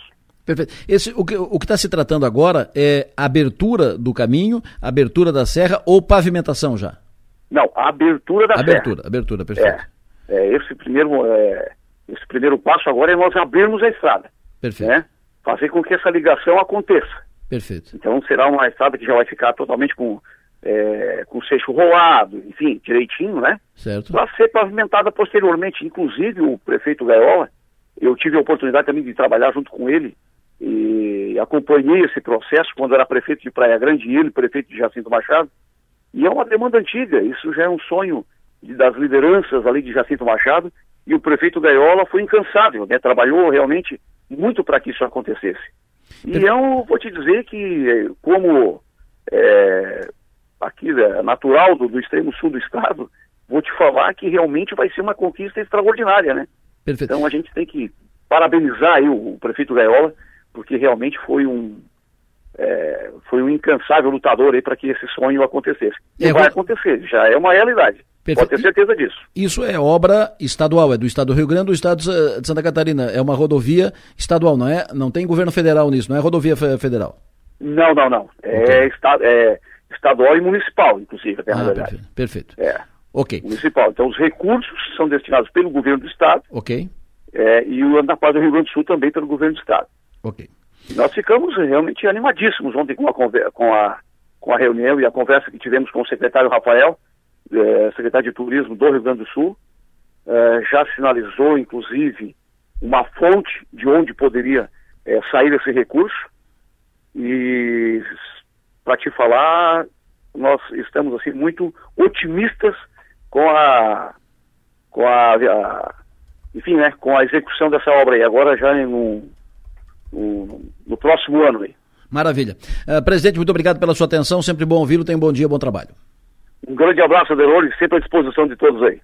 Presidente da Santur, Henrique Maciel, falando sobre a abertura de uma nova serra Serra para incremento do turismo, Serra, evidentemente, para ligação dos dois estados, Rio Grande do Sul, Santa Catarina, e mais uma serra de acesso aos cânions, aos maravilhosos, belíssimos cânions uh, na divisa Santa Catarina, Rio Grande do Sul, extremo sul catarinense e Serra Gaúcha. A serra agora, a Serra do Fundo Grande, em Jacinto Machado. Reunião de ontem, projeto encaminhado e, ou seja, foi dado o start nesse assunto. Mas hoje, mais amanhã, o, o projeto será executado e ma teremos mais uma serra. Temos a serra do Faxinal, que é Praia Grande até Lacambará, e a ideia agora é ter no outro lado do cânion, né? Aqui é um lado do cânion, a outra ponta uh, que sobe de Jacinto Machado a Cambará também, que vai fazer o acesso aos cânions. Esse caminho dos cânions é maravilhoso. Quem não conhece, tem muita gente uh, aqui do sul que não conhece, não sei como é que não, não foi ainda. Aqui é do ladinho aqui, Praia Grande. É maravilhoso. Você de lá, lá dos cânions, lá do cânion Fortaleza, você tem todo todo, você vê o mar, todo o litoral, você vê Jacinto Machado, vê tudo. É muito bonito. E trabalhar isso, os caminhos, né, as rodovias, a estrutura, isso é incrementar a economia do sul catarinense. 922, hoje é quinta. Hoje tem Jogo do Brasil. E agora é hora de falar de carne. Por que não colocar uma carne no espeto na hora do Jogo do Brasil? Casa de Carnes Bistec apresenta cortes, dicas e segredos ao ponto do especialista, com Paulo Passos, da Rede Bistec de Supermercados. Não é verdade, Paulinho? Uma, uma carne no espeto, uma carne na, na, na, churrasqueira, que tal? Mas que tal? É isso aí. Bom dia, Delor. Tudo Bom bem? Dia, Bom dia, chefe. Essa, esse joguinho do Brasil às quatro Já. vai ser uma grande provocação aí. Ó. Já pensou? Não tem como passar batido sem um sem, sem acender a churrasqueira. Como o jogo é às quatro, né? Então tu uh, começa o jogo, né? E tal, anima aqui, anima ali. Depois, no segundo tempo, tu começa a botar a carne no fogo e tal. Quando termina o jogo, ali umas seis, seis e tal, aí tu vai indo e já segue o jogo. Aí segue o jogo aqui, né? Aí já emenda, né? Claro, meu. E com a vitória ainda vai ficar melhor ainda para emendar uma, uma, cerveja e uma carninha, né? Que Deus, o Tite e os onze te ouçam. é. Adelo, então qual... o produto escolhido hoje, realmente ele foi escolhido aí para o senhor não cumpriu, o senhor não, o senhor não, o senhor não cumpriu o prometido, hein? Adelo, hoje, hoje eu vou ficar não, senhor. Eu tava, eu senhor não cumpriu o prometido. Não é assim. Não é assim, o senhor não cumpriu o prometido. O senhor assumiu o compromisso que hoje estaria aqui no estúdio, ia trazer carne, ia sortear para o ouvinte. Vivo, né? Claro. E pior que foi ao vivo, né? Pois é, não, não adianta combinar contigo por WhatsApp. Aí só eu sei. Aqui ao vivo o senhor assume compromisso com o povo todo, meu. Então, mas nós pagamos. Ficou feio, Pagamos a dívida aí. Ficou feio, hein? Ficou feio, hein? tá Vamos bom. lá, então. Chuta. O produto escolhido, então, Adelor, hoje, realmente foi pro, pro jogo. É, a gente vai falar aí de uma panceta suína. É um produto legal aí para ser uma entrada ou um aperitivo durante o jogo, né? Então, para quem já conhece ou para quem ainda não conhece, a panceta suína é um corte que fica localizado aí na barriga do porco. É um corte que no passado só se fazia bacon, que é um bom produto, e torresmo, pururuca, e agora o cliente vem conhecendo isso e vem usando como entrada, né? É, alguns, algumas casas aí especializadas, alguns botecos, vamos dizer assim, tá no seu cardápio servindo esse produto aí como entradas. Então trago essa provocação para hoje também. Ele é um corte que tem uma característica bem interessante. Mais de 90%. Ah, o pessoal imagina que a panceta é uma carne gorda, não é o suíno de hoje, como eu já comentei, ele evoluiu muito geneticamente. Então ele traz hoje um produto com mais de 90% de carne, em cima uma camadinha de gordura, que vai do início ao final, e um corinho em cima. Então isso, sabendo preparar, sabendo fazer, a gente consegue extrair o melhor dele, né? Consegue fazer essa gordurinha secar e ficar só o corinho que fazendo um trabalho ele consegue pururucar. Então a ideia disso é a gente fazer ela é, na grelha, fazer ela no, no fogo, vou explicar um pouquinho o processo. Mas a panceta suína, o legal de fazer ela, deixar ela temperada. Então, a minha dica seria pegar uma porção de umas 800 gramas de panceta, sem tempero, que nós vamos fazer o próprio tempero, sal a gosto, páprica doce e um limão fruta. A páprica doce, junto com o ácido do limão, vai trazer um gostinho, um sabor bem equilibrado. E sem falar na cor que também vai colocar. Vai ficar uma cor bem rosada, bem vermelhada. Também pega todos esses ingredientes, mistura ali junto com a panceta e deixa descansando por uns 20 minutos. Não precisa muito tempo. 20 minutos vai conseguir pegar cor, vai conseguir pegar a acidez do, do limão. Seu tempo lá de preparar o fogo, o tempo de conseguir se ajeitar lá com a churrasqueira. Esse é um produto que precisa ser preparado lá na grelha. Quem quiser fazer em forno também dá, só ligar por último o dourador em cima para fazer a, a, a, crocância da pururuca. Mas trazendo aqui para a grelha, o que, que, tem que tomar muito cuidado? Um fogo médio, não pode ser um fogo muito alto, senão vai queimar a carne. E quando for colocar a panceta ali na grelha, é, deixa com a carne virada para baixo no fogo médio, senão não vai queimar. E somente no finalmente, quando ela já tiver assada a parte da carne, começa a trabalhar com a gordura e o corinho para baixo. Se o fogo estiver alto, ele vai queimar esse corinho, que é muito sensível, muito parecido com o corinho aí de um pão, muito parecido, aliás, com um pão de alho, que se cochilar um pouquinho ele queima. E aí ele queimou, fica um gosto ruim. Então, vai virando, bota o couro para baixo, tira um pouquinho, bota a carne e vai medindo como é que está o fogo, para não deixar queimar. Com isso, vai derreter a gordura que está ali, e vai ficar só o corinho, e o corinho vai começar a botar cor e vai começar a pururucar, que é levantar uma casquinha que ele tem. E aí vai, tu vai sentindo a coloração que tu quer tirar. Quanto mais ficar, mais crocante ele vai ficar e menos gordura vai ter, mais ele vai pingar. E é um produto super legal aí para servir em pedacinhos, em cubos, como uma entrada. É uma boa opção aí para o Jogo do Brasil de hoje à tarde. Maravilha. Vai pururucar? É, pururucar. tá bom. Fechou. Quem, quem, já fez, quem já fez uma panceta aí deve estar tá salivando numa hora dessa, Delore. Que é um produto muito bacana aí para entradas aí. Tá bom, chefe. Sempre bom te ouvir. Continuas devendo, tua dívida está anotada e estamos aqui à disposição e braços abertos para recebê-lo. Sucesso e energia, tamo junto. E qual é o teu placar para o jogo de hoje? 3x1 a Belor. Hum. Tô, me falaram que eu estou bem otimista, mas hum. eu acho que com essa seleção aí tem que ficar otimista sim. Meu placar é 3 a 1 Tá bom, chefe. Um abraço, sucesso e energia. Até semana que vem. Obrigado, Adelô. Obrigado aos ouvintes. Até a próxima semana. Vamos para frente. Coronel Cabral, alô, bom dia. Bom dia, Delor. Bom dia a você, ouvinte Som Maior. Hoje vamos falar um pouco sobre o ciclo de persecução penal ou ciclo de persecução criminal. Trocando em miúdos, este ciclo é o caminho percorrido pela segurança pública e pelo Poder Judiciário, a fim de que um determinado réu, após passar pelo devido processo legal, seja condenado ou absolvido. Quando alguém liga para o Emergência 190 e comunica a ocorrência de um delito, está iniciando o ciclo de persecução penal. A Polícia Militar inicia o ciclo e vai até o local na expectativa de capturar o responsável pelo delito, Capturado o autor do crime, esse é conduzido à delegacia de polícia a fim de que a Polícia Civil, responsável pelas ações de polícia judiciária, exceto nos crimes militares, faça a formalização da ação policial. Ou seja, o policial que prendeu não pode executar a lavratura da prisão, tendo em vista que ele está impactado pelo cenário do crime, perdendo assim parte da sua isenção. Após formalizado o ato, ele é comunicado ao Poder Judiciário e o preso encaminhado à audiência de custódia, onde a Defensoria Pública paga pelo Estado irá observar os trâmites legais da ação policial e as provas que materializaram o fato. Ou seja, o agente de segurança que formalizou o ato não pode ser o denunciante, pois ele foi impactado pelas informações colhidas na formalização do ato, perdendo assim também parte da sua isenção. De posse das informações da prisão, o Ministério Público, se entender haver elementos para tal fim, efetuará uma denúncia contra o autor do crime. Ou seja, aquele que recebe as informações contidas no auto de prisão em flagrante ou no inquérito policial é que fará a denúncia, pois, em tese, ele está isento das fases anteriores e poderá acusar com mais neutralidade. Acusada, acatada a denúncia pelo juiz, após o prazo devido, será iniciado o processo penal e efetuado o consequente julgamento do réu.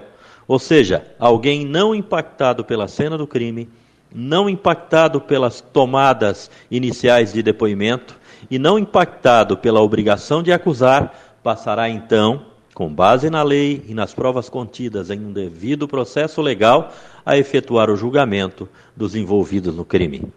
Caso o autor dos fatos, agora já figurando como réu, seja condenado, será entregue ao sistema prisional para o cumprimento de sua sentença. Ou seja, caberá ao sistema prisional, de acordo com a Lei de Execuções Penais, providenciar todas as necessidades para o cumprimento da pena, que ficará sob a fiscalização de um outro juiz, o juiz responsável pela execução penal, tendo em vista que o mesmo não foi impactado e terá mais isenção quando da execução do processo penal de julgamento. A quebra deste ciclo, como temos visto o nosso, TF, o nosso STF efetuar em algumas situações, sendo a vítima, investigando, denunciando, processando e julgando aqueles que coloca sob seu crivo, é muito perigosa para o Estado democrático de direito e não devemos deixar de analisar e discutir sempre que tais premissas estiverem em jogo. Por hoje é isto. Minha continência a todos que defendem a isenção das instituições que fazem parte do ciclo de persecução penal. E até nosso próximo comentário. Cidadania e Segurança. Oferecimento: Celesp, Materiais Elétricos e Iluminação. E Ceprag, Cooperativa de Eletricidade de Praia Grande. Olha, lá agora no Catar, agora são nove e meia da manhã, o jogo é às quatro da tarde, horário daqui, então tá faltando, tá faltando um monte de tempo, sete horas pro, pro, pro jogo, mas lá o clima já tá assim, ó.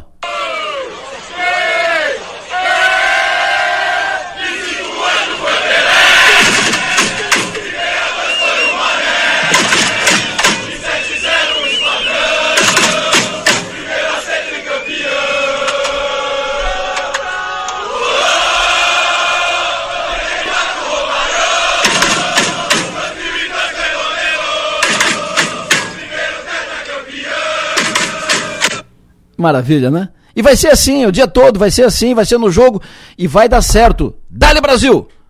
Volto pro ar às seis da tarde no ponto final em clima de Brasil, em clima de seleção. E lembrando sempre que o nosso papel nessa vida é ser e fazer feliz.